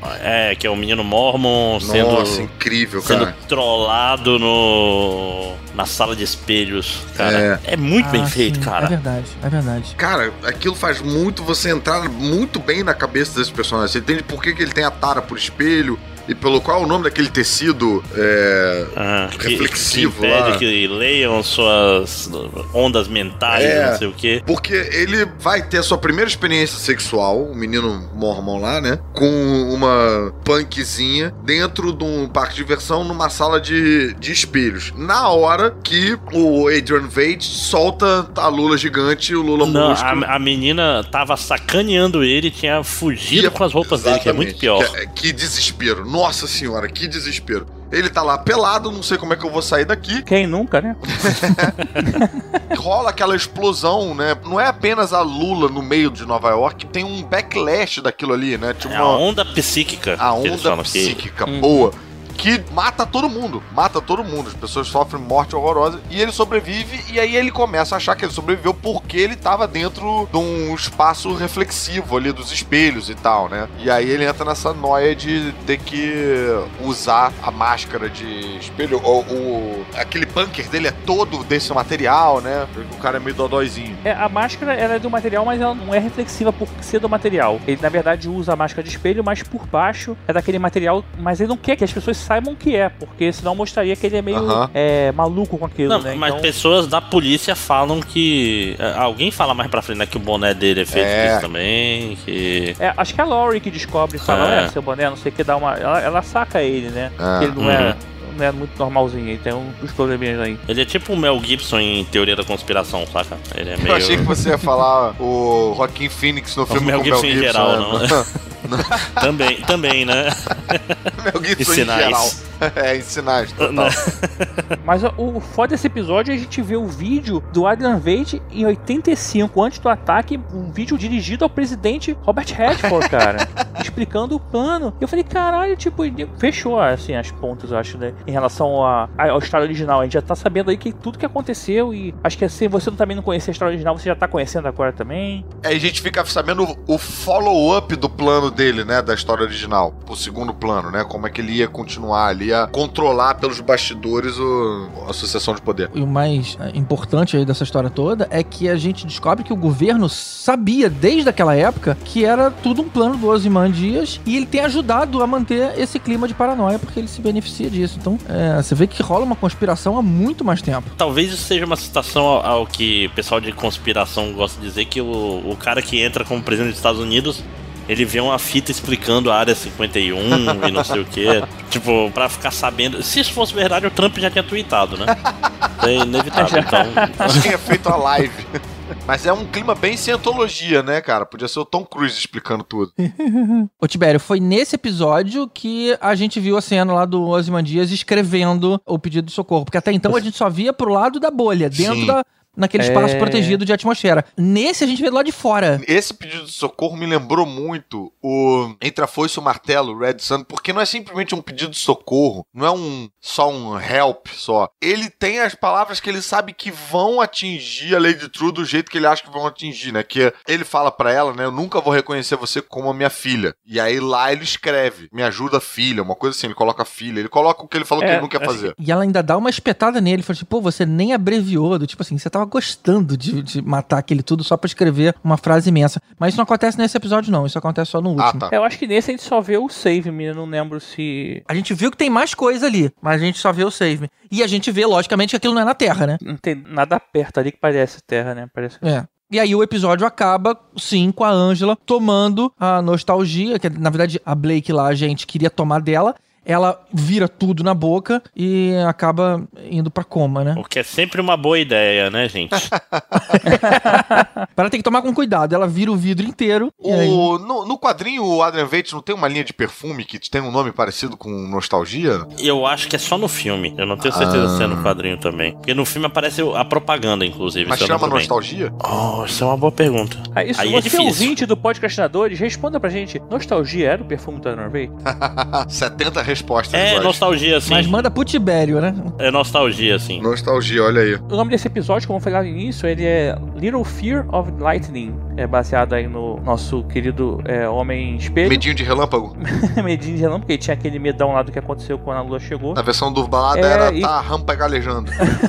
Opa, Droga, cara. Eu tinha esquecido essa palavra porque eu substituí essa palavra pela certa. Eu levei um tempo pra perder, é, parar de falar rempagalejando. Aí você acabou de me trazer de novo esse erro na cabeça.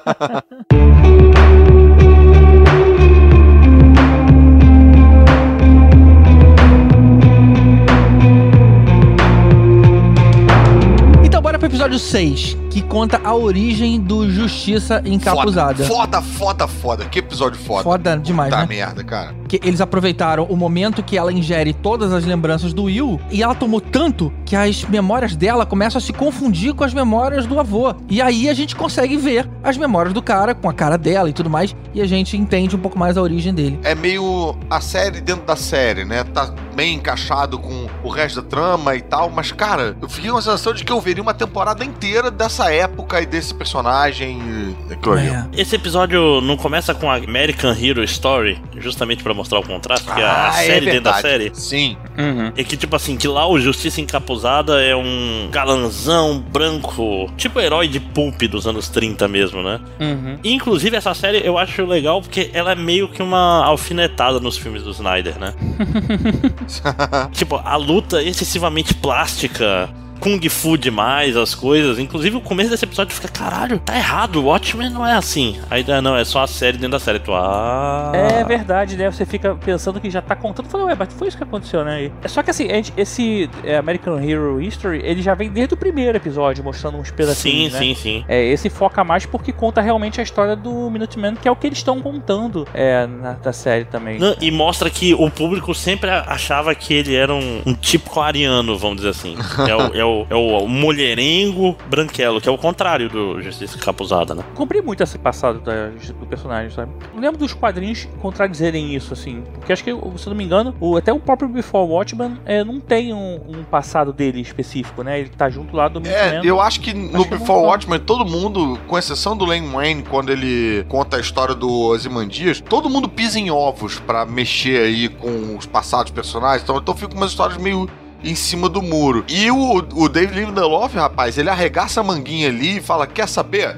E conta, cara, pô, conta bem pra caramba a história. Agora eu vou fazer o Alamu se remexer no túmulo, né, bicho? Aí fala. Mas o Lalamu não morreu ainda, cara, calma. Ah, não. Achei que ele tá junto com o É, John tá- Williams, tá- ah, não. Assim, e cuidado que ele, ele é mago, ele, ele não gosta dessas coisas, não.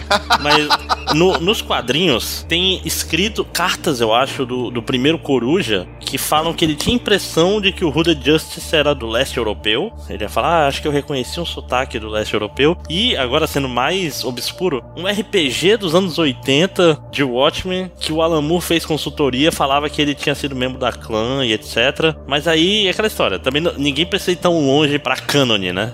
É um RPG que nunca foi relançado, É. né? Mas assim, não existe fonte oficial. Tem o, o Coruja que falava que ele achava que o, o The Justice era do leste europeu, e só. Então, Hum. tava em aberto. Mas bora Irado. voltar então pras lembranças. A gente vê o Will entrando pra polícia lá nos anos 30 e ele pinta os olhos de branco pra conseguir usar um capuz que o espaço entre os olhos aparece, cara. Olha que doideira. É porque ele tenta fazer a justiça como sendo policial. É, ele não consegue, porque o cara faz parte do- da Ku Klux Klan lá. E tipo, foda-se, cagam pra ele. Ele mostra que, na verdade, ele, como negro na polícia, tá ali como. É, Show off. na prateleira pra show off, já pra poder É. falar que tem. Ele não tá servindo. Então ele fala assim: se eu não posso fazer justiça como negro, então eu vou fazer justiça como branco. Aí ele. E ele é linchado, né? Não, não pode esquecer. Ele É, ele é linchado, linchado. eu Ele quase é enforcado por outros policiais. E ele usa o capuz que tinham botado nele, né? E a- é o capuz que tinham botado É nele. verdade, com uma corda. E a corda que tinham enforcado ele. Não é uma corda qualquer. É. O que é meio estranho, né? Porque um vilão pode pegar aquilo ali é,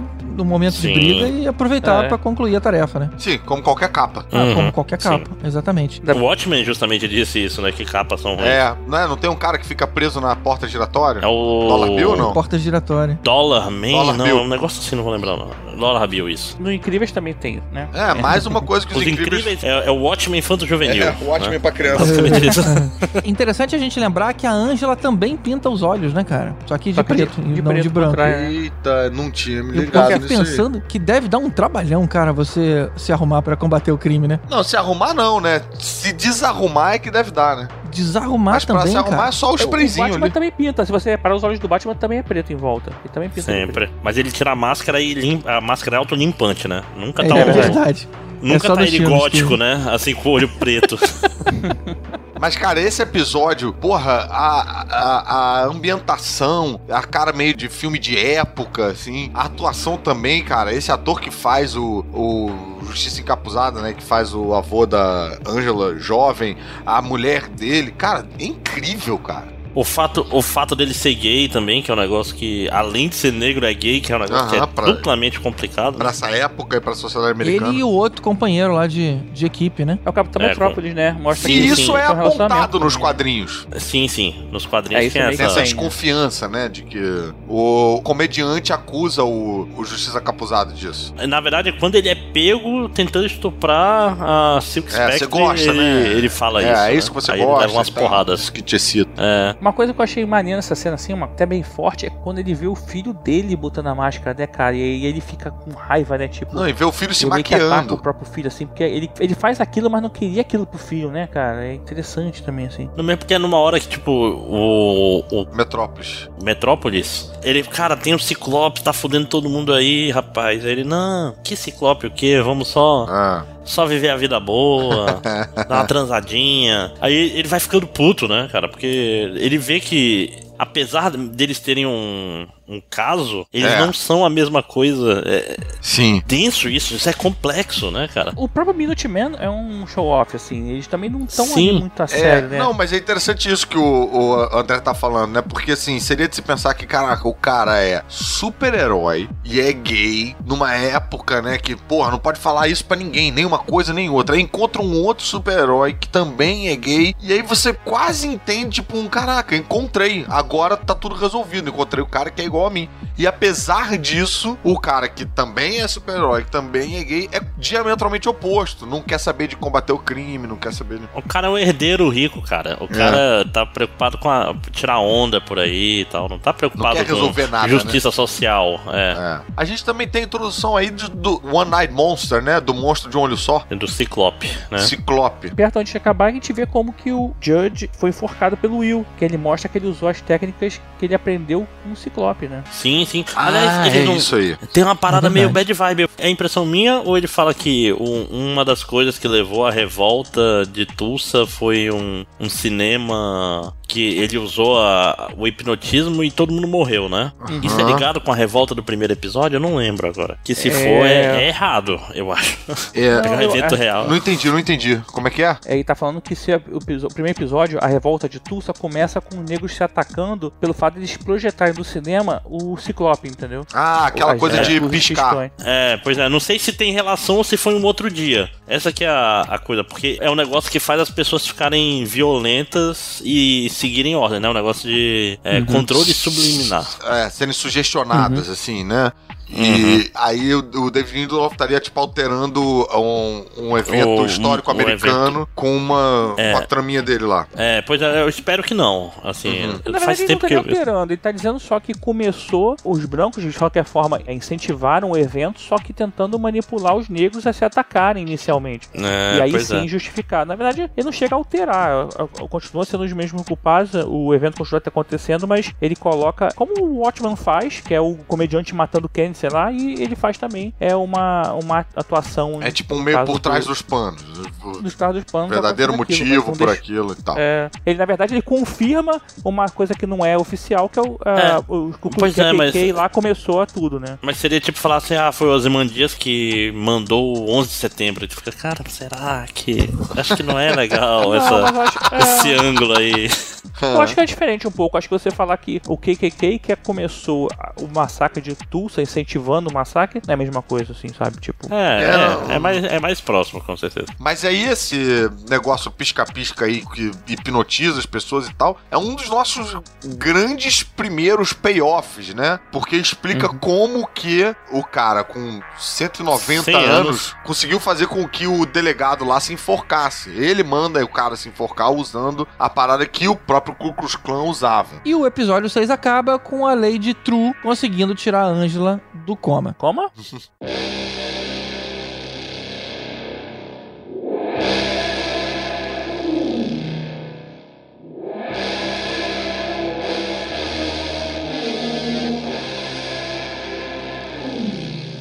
No episódio 7, a gente vê o Dr. Manhattan vencendo quase sozinho a guerra do Vietnã. Sim, e botado a, as cavalgadas Valkyrias, fazendo uma citação ao filme também, né? A, a Apocalipse Sinal, exatamente, cara. E, e ao filme de Watchmen também. O filme tem essa cena É. dele chegando no Vietnã tocando a música, só que é outro Dr. Manhattan, né?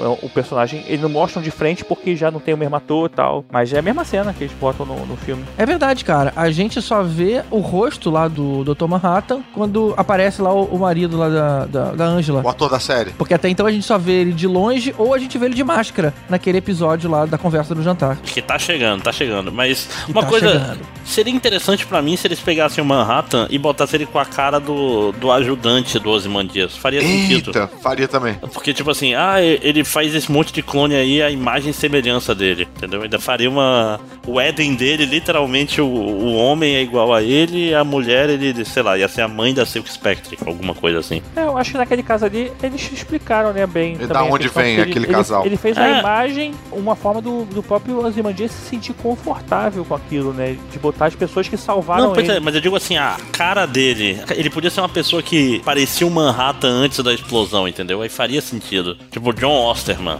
que é o, Não, entendi. cara antes da explosão. Pois é. Uhum. A gente vê a continuação da cena do final do episódio anterior, que é a a Angela seguindo os fios que estavam conectando a ela e chegando numa sala com um elefante. Entendi nada daquela parada. Ah, é. Que fazia um É. elefante dormindo ali? Esse elefante fica meio solto, né? Ela achava que ela tava ligada ao avô dela, né? Ao avô, mas aí não, tava ligado num elefante. Acho que, sei lá, as memórias ficam guardadas dentro do elefante. Não tem um negócio aí. elefantes nunca esquecem? Será que não é, É. uma piada com É, isso? é, eu acho que tem uma relação com memória de elefante, né?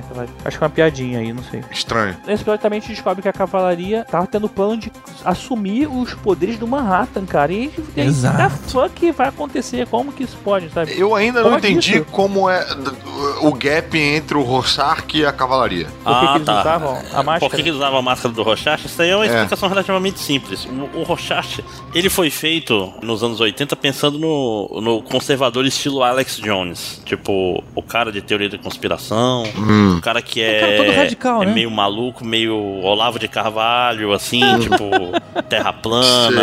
O Rorschach era isso. O Rorschach era o cara que ia na rua com a placa o, fim está próximo. Eu achava que isso era um disfarce, isso era ele sendo ele mesmo. O jornal que ele manda o, O- o, diário dele no final do Watchmen, o News Frontierman, isso é tipo um jornal de extrema direita, basicamente. Ah. É- é- ele. é, pode ver, o Rorschach Caralho, ele, ele chama eu todo mundo de entendi o- eu viado. entendi o Watchmen todo errado. O Rorschach, ele não é o herói de Watchmen. Senão, tipo assim, ele é um cara escrotíssimo que não ajuda em nada e termina chorando né? É basicamente, se tu for olhar o Watchmen com calma, o Rorschach ele não ajuda em nada na história. Se você tirar ele da história, não acontece, não acontece nada. Assim, não Tu, faz tu diferença. pode tirar história. todo mundo, só deixa o Ozymandias. Na prática é isso, Watchmen, né? O Aham. resto- é tudo escada pra você entender o mundo. Mas o Rorschach, especialmente, apesar de que o, o diário dele, no final, era um gancho pra dar ruim, né? Aham. Mas a Sétima Cavalaria faz sentido, ela segue o que tava escrito nos diários do Rorschach. E se tu for ver nos quadrinhos, os quadrinhos, as partes do Rorschach, elas são narradas em primeira pessoa. É diário de Rorschach, dia tal. O cheiro pútrido dos pobres e não sei o que. É a parada Nossa. reaça louca, assim, cara. Entendeu? Então, Caralho, eu vou ler de novo. daí com esses olhos, pensa assim, pensa em quem o Rorschach votaria. Aí você tem uma chave de leitura Gente, o Máximo está me doutrinando, gente. né? Vocês vão deixar?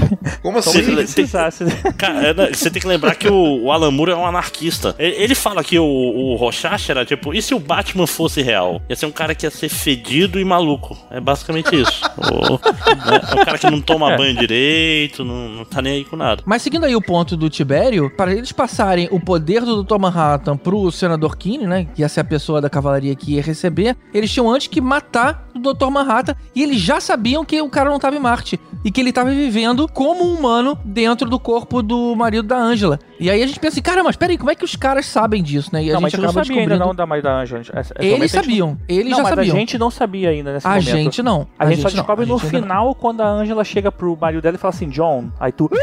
Caralho, É. que, que choque, E com cara. um martelo na Bizarro. mão, né, cara? É. Tipo, vou arrancar você daí de dentro. Esse é o episódio todo do Dr. Manhattan conversando com a Angela no. Não, esse é o próximo. Esse é o próximo. Tá, Esse tá. ainda Esse é o próximo. Ah, é verdade, sim. Caraca, bicho. Que foda. Termina também mostrando lá o Ozymandias na Europa. Na Europa não, no Europa. no- sei lá como é que Ah. fala. Em Na- Europa. Na Lua, Em em Europa. sendo julgado por essa tentativa de fuga, né? Que ele tava é, tentando. E você vê que aquilo ali já tem tipo um ano depois, cara. Cara, é tipo. Eles ele passaram tava- muito tempo ali, cara. Muito Tá tempo. dando ele tava- nervoso já. E depois a gente vai descobrir lá pra frente que ele foi porque ele quis, sabe? Tipo, É. é, muito louco. Eu não tinha me ligado que cada passada daquela era um ano, cara. Juro por Deus. Eu vou ter que ver, É, eu vou ter que ler o quadrinho e ver a série de novo. Assim, É, eles, literalmente eles fazem um feliz aniversário todo episódio, né? Eu, Caralho. eu demorei pra pegar também. Todo Né? episódio Tipo, Passaram oito anos ali. Tem sempre um bolo, né, no- nos episódios. Exatamente. Ah, Mas, cacete. velho, a última cena não é essa, não. A última cena foi uma cena completamente Looney Tunes, que é onde a agente Blake, ela vai conversar lá com a esposa do Don Johnson, e aí, de repente, ela fala que já sabia tudo e aperta um alçapão pra Isso mulher é cair dentro, E cara. o sapão não, e o botão não Cara, funciona. que cena fantástica que o alçapão Muito não dá bom. certo, cara. É. Um alçapão, cara. E ela fica apertando o E botão, ela- essa merda não tá funcionando. Ela faz uma frasezinha de efeito, fala: É, você descobriu, né? Agora o buraco é mais embaixo. Tipo, que era perfeita pra abrir o alçapão. E ela fica, pô, isso aqui, esse controle nunca funciona. E, e né? enquanto a outra fica falando, tipo, que, hã? O que você tá fazendo? O que você quer? O que, que, que você quer? E aí a parada funciona. Caralho, por que você não levantou, filho? Depois, inclusive, ela cita. A Laurie fala pra ela: Sério mesmo, alçapão? Sério? Tipo, é muito É muito bom. Muito Mas É ó, muito antes, bom. antes da gente terminar o episódio, tem umas coisas interessantes aí. Que o, o presente dessa série é um presente em que tem muitas leis de reparação pra negros nos Estados Unidos, né? É. Tipo, Tem um termo, né? Os Redford de alguma coisa. é, né? o Redford, alguma coisa assim, que tem uma É. lei do Robert Redford pro todo mundo de Tulsa que receber reparações, não sei o que, o pessoal, ah, esses vagabundos. Tanto que o objetivo do Ciclope lá, do- da cavalaria, é restaurar a supremacia branca, porque é uma sociedade mais. é, vamos dizer assim, uma sociedade mais liberal, Igualitária. é, Aham. igualitária, no sentido de ter avanços sociais para negros nos Estados Unidos foram muito mais adiante do que no nosso, né? Então, tipo assim, cê- é, o ressentimento da cavalaria é mais objetivo do que o que a gente tem hoje em dia, por exemplo. Eles acham que os negros são beneficiados além do que. São beneficiados de qualquer forma, né? Que eles são oprimidos, sei lá. É uma coisa meio doida. Os né? brancos são oprimidos e os negros Isso, são privilegiados. Sim, sim, Exatamente. é, é- é o famoso. É o pobre homem branco, né? É realmente essa realidade alternativa onde o homem branco é o oprimido. Mas então, bora pro episódio 8. Esse sim. Que episódio, Eita, cara. rapaz. Nossa senhora.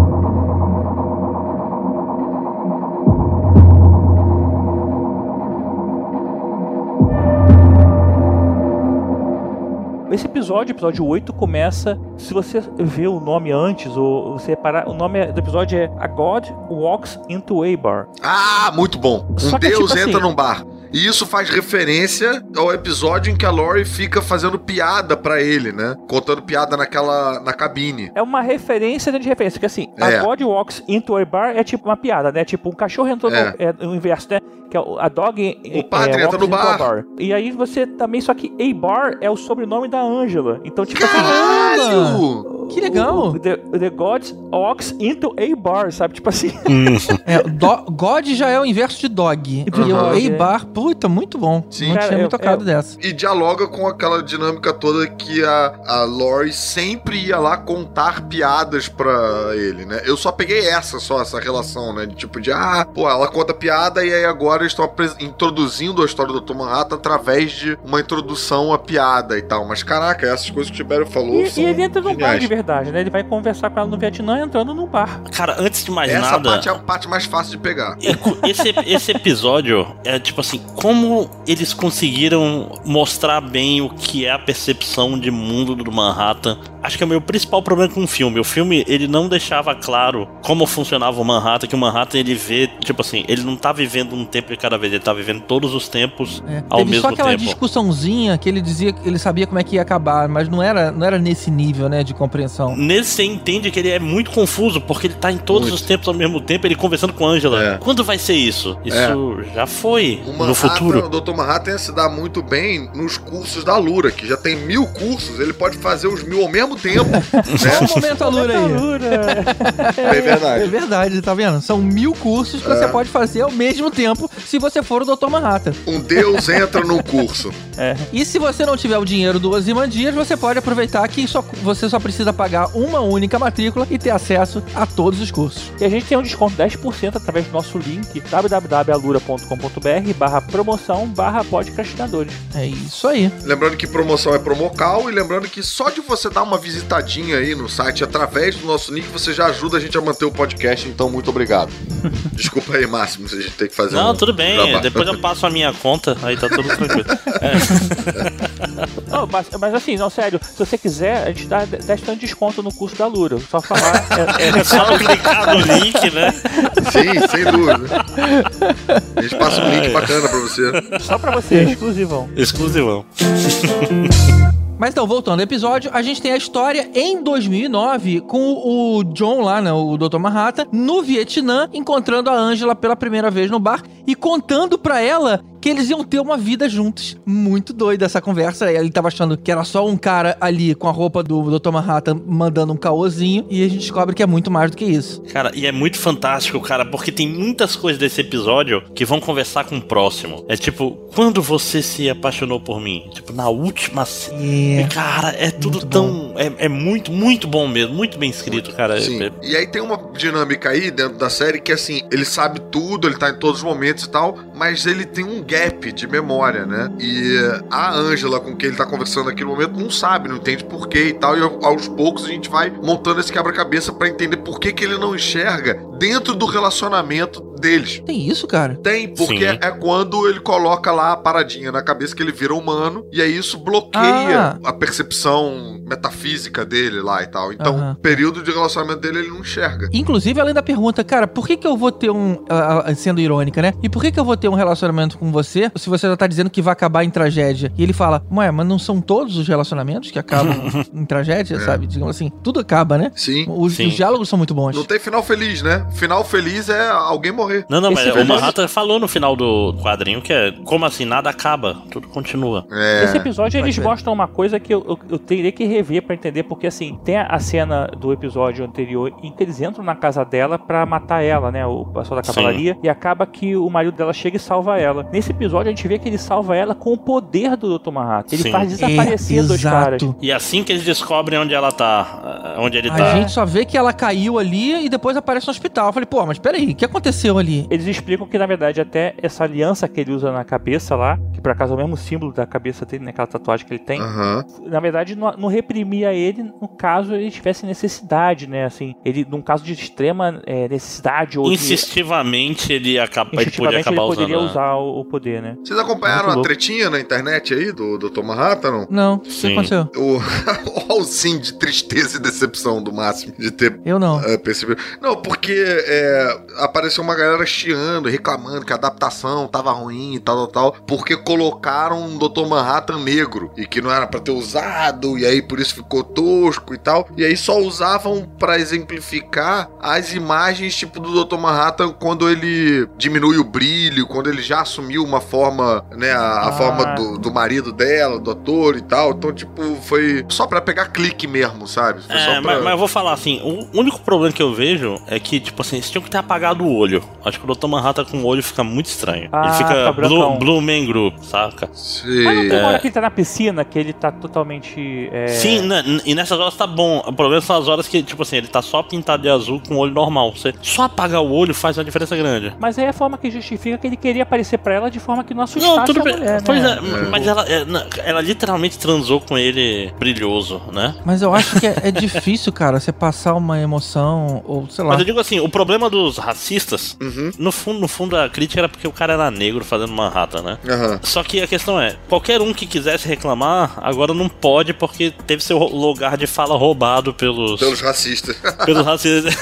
É, Isso é foda, tipo assim, porra, não posso nem reclamar porque vão me confundir com esse pessoal aí. Mas uma parada que eu achei que entregava, porque eles evitaram mostrar a cara do ator enquanto ele não tinha assumido a forma do marido da, né, a forma daquele defunto que eles pegam ali no, no Sim. Pra dar uma resumidinha no episódio. O Dr. Manhattan entra no bar, começa a conversar com a Angela, a Angela sem acreditar que é o Dr. Manhattan e tal, eles acabam se relacionando e aí ele vai assumir um corpo humano. Ela pega um corpo do necrotério lá, ela fala, ah, pode ser esse aqui. E aí é o corpo do ator que faz o, né, o marido dela no início da série e tal. Só uma vírgula aqui, eu achei que esse cara ia ter alguma relação com ela. Ela teria escolhido ele por algum motivo específico, mas depois acabou que não, né? Não tem nada. Ela escolheu pelo pau, levantou a, Ah, todo foi. mundo lá e falou: Não, mas esse ele- aqui. acho que não, porque ele é o Dr. Manhattan, essa parte ele sabe manipular bem. Mas o que eu achei é que entrega um pouco cedo quando ele tá dialogando e tal, e tem já a voz do ator, vocês estão entendendo? Tipo, se tivesse a voz de outro Não, maluco, não, mas a, a- não, não, mas é outra voz quando ele tá falando no bar. Ah, eu achei a mesma voz, cara. É não, é não, é outro ator. Nesse episódio a gente já sabe que ele é o, Manha- o Manhattan é o outro, porque inclusive ele muda de voz e ela comenta sobre a mudança de voz quando ele se transforma no outro cara. Ela fala, até tua voz mudou, fica a voz do é David. Não é lembro. O nome Eu achei que era o agora. ator fazendo uma, uma voz levemente diferente, mas tava ali na main. Ah, talvez, talvez seja isso, mas ela comenta que a voz mudou quando ele, Aham. quando ele se transforma, É, entendeu? Eu, eu não sei identificar esse tipo de coisa, então pra mim. É, eu não sou fisionomista de, de voz De também. vozes. É vozista. Se tivesse no Audacity, eu saberia quem tá falando pelo. você vê a onda, você sabe direitinho Pelo quem tá espectro, falando. né? É. É, porque a dele é azul.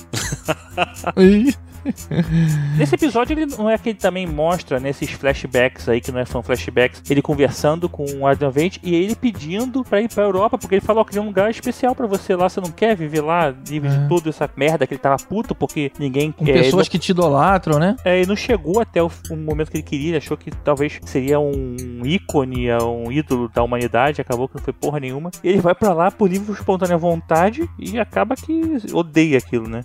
Pois é, é, cara, eu acho isso. Essa parte. O Ozymandias foi meio mal maltratado nessa série, assim, cara. tipo. Às vezes a sensação de que ele é meio burrão, né, pra Ozymandias. Pois é, não, é, tipo assim, eu vou pra Europa e depois vou me arrepender. Tipo, se fosse parte de um plano, desde o início, eu vou pra Europa porque é importante eu não estar aqui, seria uma coisa. Mas foi. Pô, mas o, o cara recebeu a oferta assim, sem esperar, cara. Olha só, tem um lugar fodão pra você, que todo mundo te idolatra, que ah, você pode fazer o que você quiser e vai estar longe de todo mundo que ele não se. Ele até preferia, né? Não se misturar. Mas eu fiquei com a impressão de que ele né? não queria ir. Ele tava considerando ir e o Dr. Manhattan, tipo, pum, jogou ele lá. Eu falo, tipo, ah, você gostaria de. Ah, gostaria. Pum, Não, não, lá, mas ele- caralho, ele, ele, não- ele fala meio um sim, né? É, eu achei meio, meio certo de. É, bem, eu, eu fiquei com a impressão de que ele chega lá com cara meio de tipo, caralho, mas não agora. Queria separar uns gibis, pelo menos. Queria. Ele é o cara que joga a fortuna fora pra tentar ganhar tudo de novo, pra mostrar que não precisava, sabe? É, é maluco mesmo, cara. Sei lá. Mas ele é um cara com um plano. Nos quadrinhos é aquela história. O tempo todo, desde que ele fez um plano Ele do... é o Batman preparado. É, desde que ele fez um plano pros Minutemen, não era Minutemen, né? Pros combatentes do crime e o comediante riu dele, ele prometeu nunca mais passar vergonha na vida, tipo o vento levou, saca? tipo, na árvore, Juramento assim. é. Eu prometo, jamais serei ridicularizado. Foi uma parada meio assim. Eu acho que não deu tempo, né? Não deu tempo pra É, ele pensar. não, mas muito. assim, eu entendo a graça do tipo, ó, eu vou mostrar os Imandias, as cenas vão ser engraçadas e vão ser estranhas, mas eu não sei, não sei, assim, no, Não o é payoff no final. né? Tipo, É, pois é. Você tem um pé atrás, tem uma certa ressalva aí. É, tipo assim, eu, é, tem, acho que duas coisas que eu não gosto dessa série. Uma foi o Ozymandias no geral, assim, ele tem seus momentos nos últimos episódios, mas é meio bobo, né? Tipo, é meio, Aham. é, é meio perna longa mesmo, É. né? Tipo... Ah, e o plano dele também não é tão. Vai. Tipo, porra, o plano dele é meio. é, Eu pensaria É. nesse plano. Não, pois é, é só ousado. Ninguém tinha coragem de fazer e ele teve. Mas não é Não, não, difícil. foi, foi. A questão, ele, ele tá lá, já foi meio.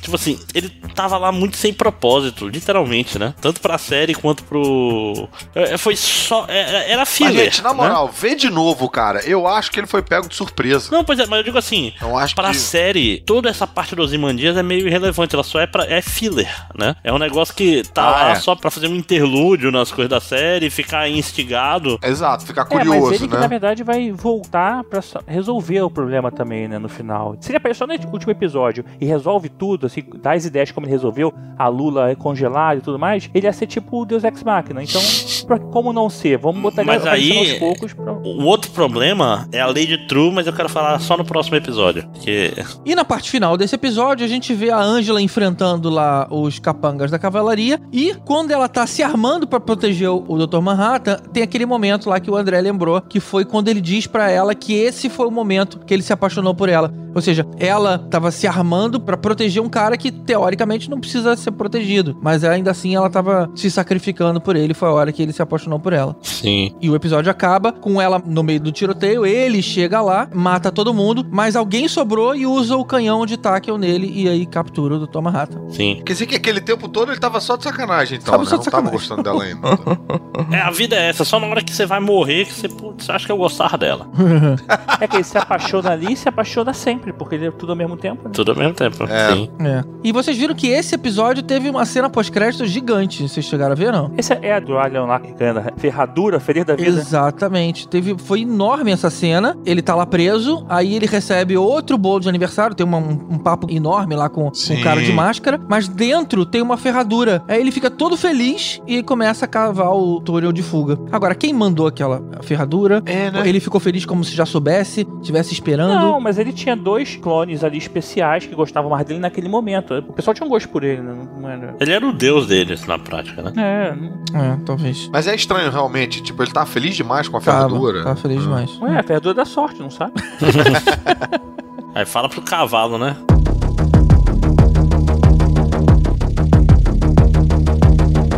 Chegamos ao último episódio, já com o primeiro mistério resolvido, né? A gente descobre quem era a Lady True. Eu sempre me enrolo pra falar isso. Eu acho ela, a Lady True, é meio falsa, sabia? ela não. Muito boa a origem dela, cara. O esperma roubado, Nossa, cara. eu detestei demais esse negócio, gente. Eu, eu, eu achei, Sério, eu, fiquei- eu me senti. Eu adorei. Tipo assim, esse último episódio de Watchmen, ele meio que azedou a, a série pra mim, cara. Ah. É, cara. Não, pra mim só a chuva de Lula foi meio tipo. Não, tipo assim, ah, é o Esquisito. esperma inteligente dos Imandias que fez. Porra, gente, 2020 Você vai. da- 2019. Ah, mas não era o esperma inteligente. Não, era tipo um assim, esperma, era? por que caralhos ela tinha que ser filha do Osimandias daquele jeito? Qual era. Tipo Ah, assim, a mãe, de, a, mãe, tá, a mãe dela fez um plano pra ir lá ter um filho do Osimandias. É tipo o plano Não, do Coringa da não- Feira da Fruta, saca? Era- acho que o plano não era ter um filho. Tô entendendo, tô acho que o plano da mulher não era ir lá pra ter um filho. Acho que ela tava lá, meio revoltada, e ela conseguiu roubar pra viver a vida dela longe. Não, não, era lá. que Você tem que ir num momento super fértil. É, você tem uma programação pra isso. um Você botou uma senha, pegou o esperma, botou numa seringa, enfiou na vagina. Isso, Não, sim, isso mas eu- não foi improvisado, né? Não, não, tudo bem, mas eu acho que depois que ela entrou pra trabalhar pra ele, que ela quis fazer aquilo. Não, é, ela foi contratada. Não, dele. a a- acho que não. A mãe dele deveria ser super inteligente. Tipo, a mãe É. dela, a série dá a entender que a mãe dela era, era fodona, era inteligente, tanto que ela clona a Sim. mãe. E não era uma qualquer. Clona a mãe, Tanto é. que, na hora que, um pouquinho mais na frente do episódio, na hora que ele vê a, filha, né, que na verdade é a mãe clonada, ele olha pra garota e fala assim, você clonou sua mãe? Ou seja, ele sabe quem era a pessoa a ponto de reconhecer ela jovem.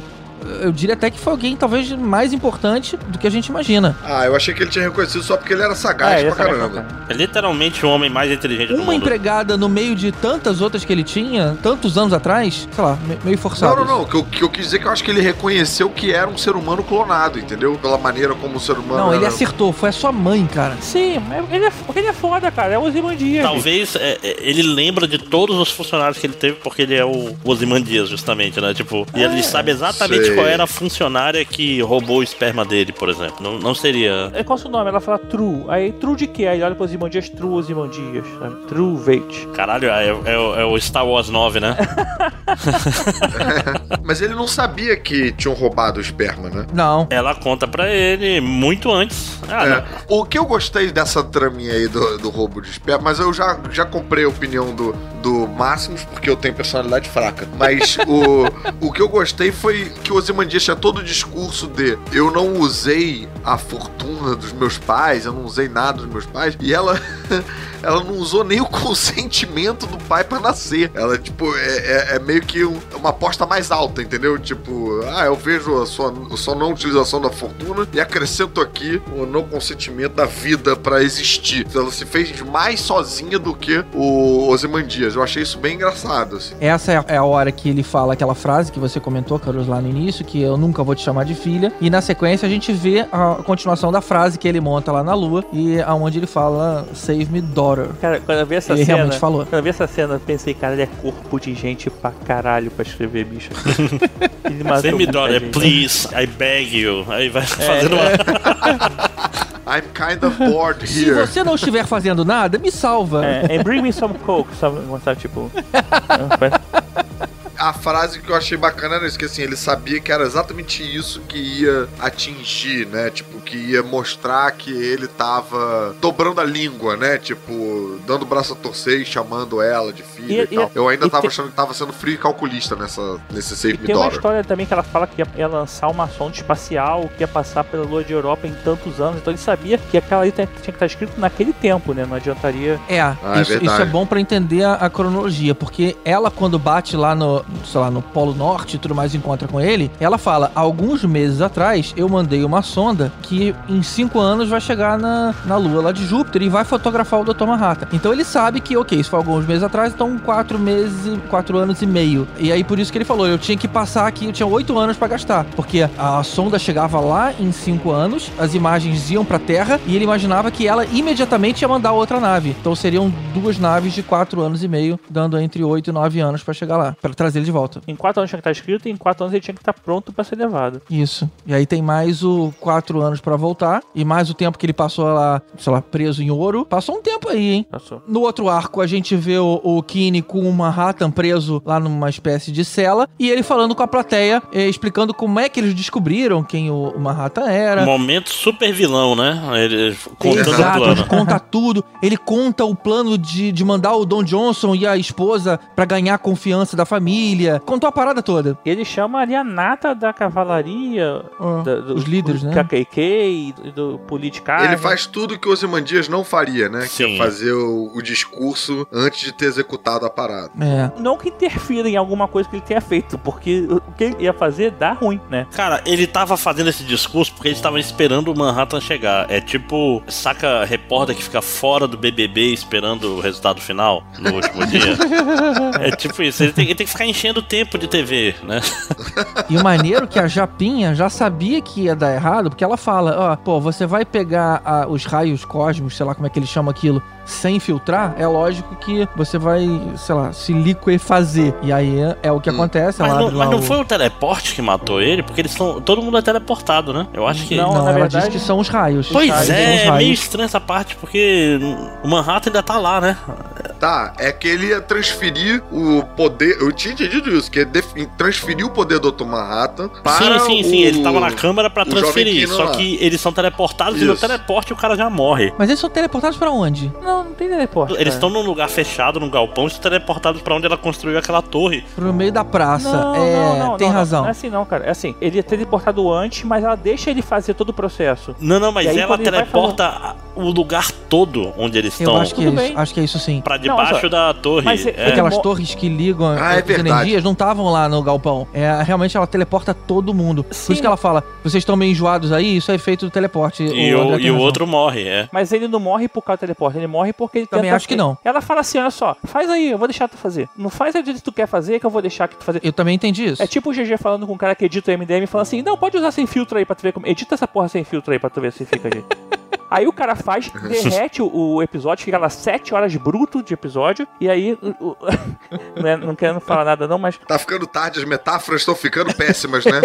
É repórter do BBB. O segredo E aí? é remove ruído, tira silêncio e tá pronto o podcast. É isso aí. Tá pronto. E aí, na verdade, o que acontece? Derrete o, o cara lá, e aí ela fala assim: agora eu vou mostrar como é que faz. Liga meu Audacity aqui que eu vou conectar aqui o filtro e tal. E... Tá, você quer me convencer que, tipo assim, a Cusclan e um bando de cara do interior do Oklahoma, eles entendem o suficiente de ciência Manhattan pra fazer um- uma parada, tipo, que nunca foi testada antes, né? Porque, tipo, é tudo, é tudo teórico, né? É, é, E o cara testar nele mesmo? Sim, eu- também achei isso forçado. Cara, mas ele não pode testar outra pessoa. Você testa outra pessoa, aquela pessoa receber o poder do Manhattan. É, Tipo, você vai fazer um cachorro Manhattan, né? não- não- Não tem naquela galera ali nenhum personagem apresentado como um mega cientista do não sei o quê. É, é só um. é tipo assim, é um bando de É caipira. só um deputado lá, os- é o senador e os pau mandados. Pois dele. é, Não, faz sentido errado mesmo. Eles falam, ah, a gente roubou coisas da outra, mas, cara, isso é uma ciência. É, uma super, é, é Muito muito, muito. Tipo assim, não é um negócio que eu vou testar em mim, né? Eu vou fazer um rato Manhattan, É, deixar ele é. Preso e vou. O Manhattan. Manhattan. Não tem como ele. não tem como ele ficar distribuindo o poder. Quando ele usasse em alguém, a transferir o poder inteiro. Não tinha. esse Não, não, mas aí teste. você bota, Isso você bota a gaiola mesmo, em volta, cara. Esse que é o segredo, né? Você, você vai fazendo, É. você vai aumentando as coisas antes de testar em Vocês- você Ó, mesmo. temos aí outro gênio do mal, hein, gente? É cientista que fala, Caruso. Eu tô, tô fazendo método científico, né? Mas então vamos lembrar o que aconteceu ali naquele momento. Tem o teletransporte, eles abrem a aquela cabine telefônica lá que o cara tava, e aí o corpo todo liquefeito do cara começa a vazar. E aí uma parte entra pela gaiola onde tava o Dr. Manhattan, ele encosta, e aí ele consegue força suficiente ou influência suficiente pra teleportar os amigos dele lá, lá pro QG do Ozymandias. Do tipo assim, cara, se vira aí, dá um jeito de, de destruir essa máquina. Não é se vira aí porque ele, ele é o cara que lê spoiler, né? Então ele já sabia o que ia. É, é verdade. Não, mas, é verdade. rolar mas ali aparentemente parecia que ele não conseguia saber, né? Porque ele tava dentro daquela gaiola que limitava os poderes deles. Eu acho que. É, ele ficava, ele ficava confuso, eu né? acho Ele, que ali ele ele não, conseguia, não. acho que ele meio que É ele verdade. um É. se vira mesmo. E aí o plano que o, que o Ozymandias pensou foi de mandar lá aquela chuva de luva. De luva. De luva, não, cara. Porque aí ia cair como uma luva. Mandar a chuva de Lula, mas congelado pra destruir tudo na queda. E inclusive acabou matando a True nessa história toda. É. E o Manhattan se foi, porque a energia dele já, já tinha se dissipado. É porque ele fala assim: eu solto as lulas na estratosfera para o pessoal não conseguir descobrir de onde que elas vêm, né? E aí ele fala: pô, se eu soltar umas paradas congeladas, vão cair como mini meteoros, meteoritos, sei lá como é que chama, porque a, a força da gravidade vai puxar com tanta pressão que vai ser como tiros, né? O mal feito dessa cena é que em- a gente via a parada caindo que nem míssil derrubando aquela nave Aham. dela, mas a mulher entrava numa, sei lá, num cinema de madeira e beleza, tava tudo normal ali. Também era pra ter destruído tudo, né? Os carros era pra atravessar os carros. Ah, era né? pra atravessar Era os É, não, carros. e aí ela pega. O que, que ela pega que ela se cobre e vai andando É o sem- guarda-chuva. sem- Não, não era um É uma guarda-chuva, lá, É, uma, uma não, é porta. uma, é, uma, é um negócio de um carro, uma, Uma porta, de carro. de carro, não é? Sabe o que é isso? O pessoal não viu o episódio dos aerolitos do Chaves nos Estados Unidos e eles não sabem como esse negócio é, é treta. É, então, isso me incomodou também um pouco, assim, porque quando eles queriam, era a força mais mortal do mundo. E quando eles queriam, era tipo, pô, uma portinha de carro protege. É, É, é, mais. essa, esse é meio caído. Bom, de qualquer forma, a gente tem a cena dela voltando pra casa, né? Tentando arrumar aquela bagunça toda aqui, aquela tentativa lá de atentado, né? Que eles sofreram lá. Meu Deus! E aí vê a cena do ovo na caixa. Lembrei de novo disso. Nossa senhora, cara. Acabei de ter um choque É muito que eu bom, tive cara. vendo a série, porque eu já tinha esquecido disso. o GG falou. Eu agora tenho 38 anos. Estou novamente vendo Assistindo a série. a cena do ovo acontecendo. Isso foi muito bizarro, porque era uma situação cotidiana dela limpando lá os ovos que ela mesmo jogou no chão. E aí lembrando que quando eles se conheceram, o cara disse que podia passar os poderes por um objeto orgânico. E aí ela pergunta: ah, pode ser um ovo? Ele falou: olha, teoricamente sim. Você vai lembrar disso na hora que você tá limpando aquilo. E detalhe, ela ainda abre com. Tipo, não era um ovo super resistente. Ela abre normal e come o ovo ali na hora, É, né? não. E tem, mas é porque tem também uma normal. ceninha no meio, né? Quando ele volta a ser o Dr. Manhattan, ele tá fazendo alguma coisa ali na cozinha com os ovos que ela tá falando, ovos, cara, né? na E com os hora. ovos, e é importante. É. é, ele, ele meio que faz ela prestar atenção no- nos ovos. É. E não nos ovos dele, como é o garante normal. que, que, sei lá, né? que sobrou o ovo certo? Porque todos os ovos eram igualmente frágeis ali. Não, Ma Manhattan garante, Não, rapaz. porque o Manhattan ele, ele é Ele inoculou todos. O Manhattan nessa hora já não sabe mais, porque ele já morreu. Então ele não consegue ver o que acontece depois da morte. Quando ele jogou no chão, um sobrou. Não, não foi tá, de então graça. ele garantiu isso. que aí- aquele que sobrou ia estar com o, o sêmen dele ali. Era o ovo do Manhattan, né? Que não é só o peru dele que é poderoso. Ele, ele é mais, mais que isso. O ovo azul. Desculpa, gente. Eu tô, é- esse é um podcast limpinho. Vocês vão perder patrocinador. Vocês vão... Não, mas vocês já pararam pra pensar que se o Dr. Manhattan é azul, o ovo dele é igual o ovo da galinha pintadinha? É, nossa. Eu achei que ia ser de polvo céu. em conserva, sabe? Que ele vai dando cor também. tipo de barra, né?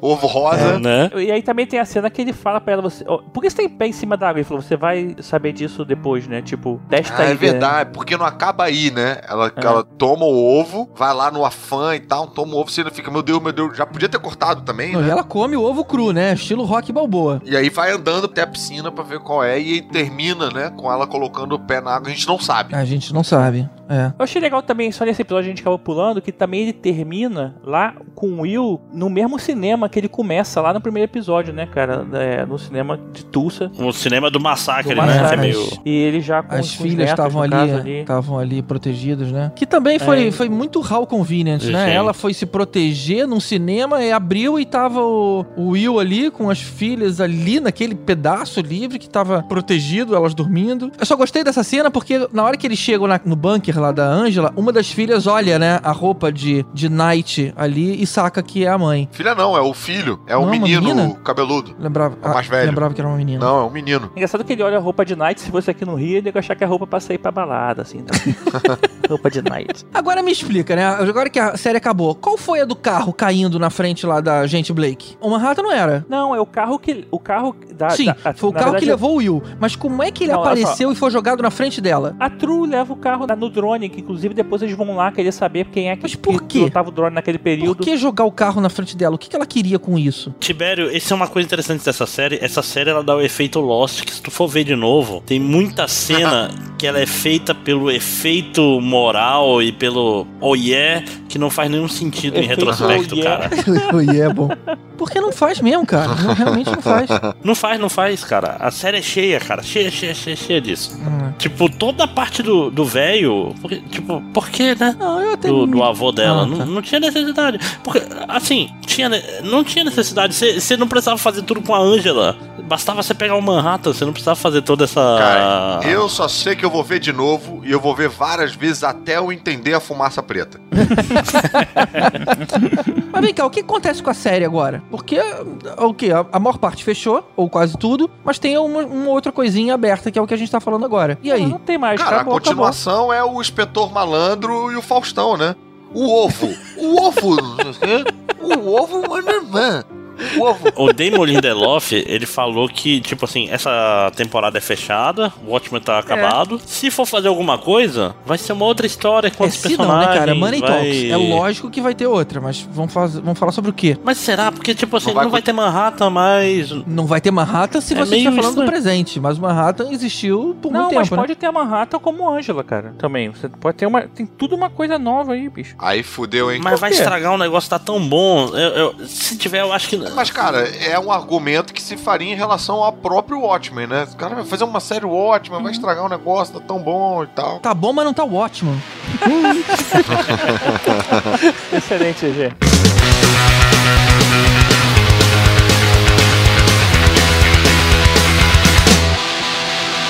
Come gather round people wherever you roam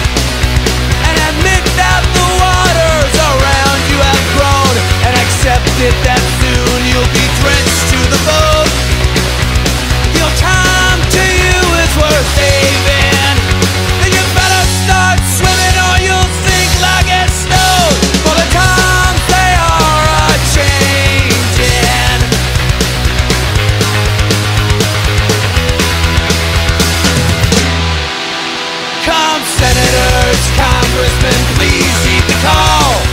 Quando eu chamar teu nome, se você puder bater palma, seria bom. Seria bom não, é o- Ok. é, obrigatório. Só bato É palma ou eu falo. É, pra sincronizar, pra sincronizar. É. É. Uma palminha só. Ah, tá, tá, tá, tá, tá. Isso. Ok. Deu- Pra mim era no começo do podcast mesmo, é tipo, É. ok, né? André, aí tu.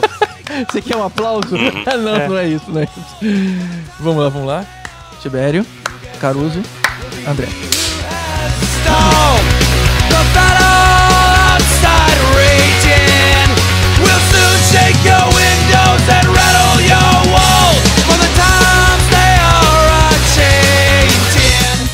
pegar uma lista dos episódios. É, Eu tenho, eu tenho. Eu- eu- Você falou eu- episódio cheio de spoilers de todos os episódios. Será que você não, não quer trocar Ah, o é? segundo episódio por Pô, tem razão. capítulo? É, em um programa Um com... episódio cheio de spoiler de todos os capítulos, ou então num programa É, todos os episódios. obrigado.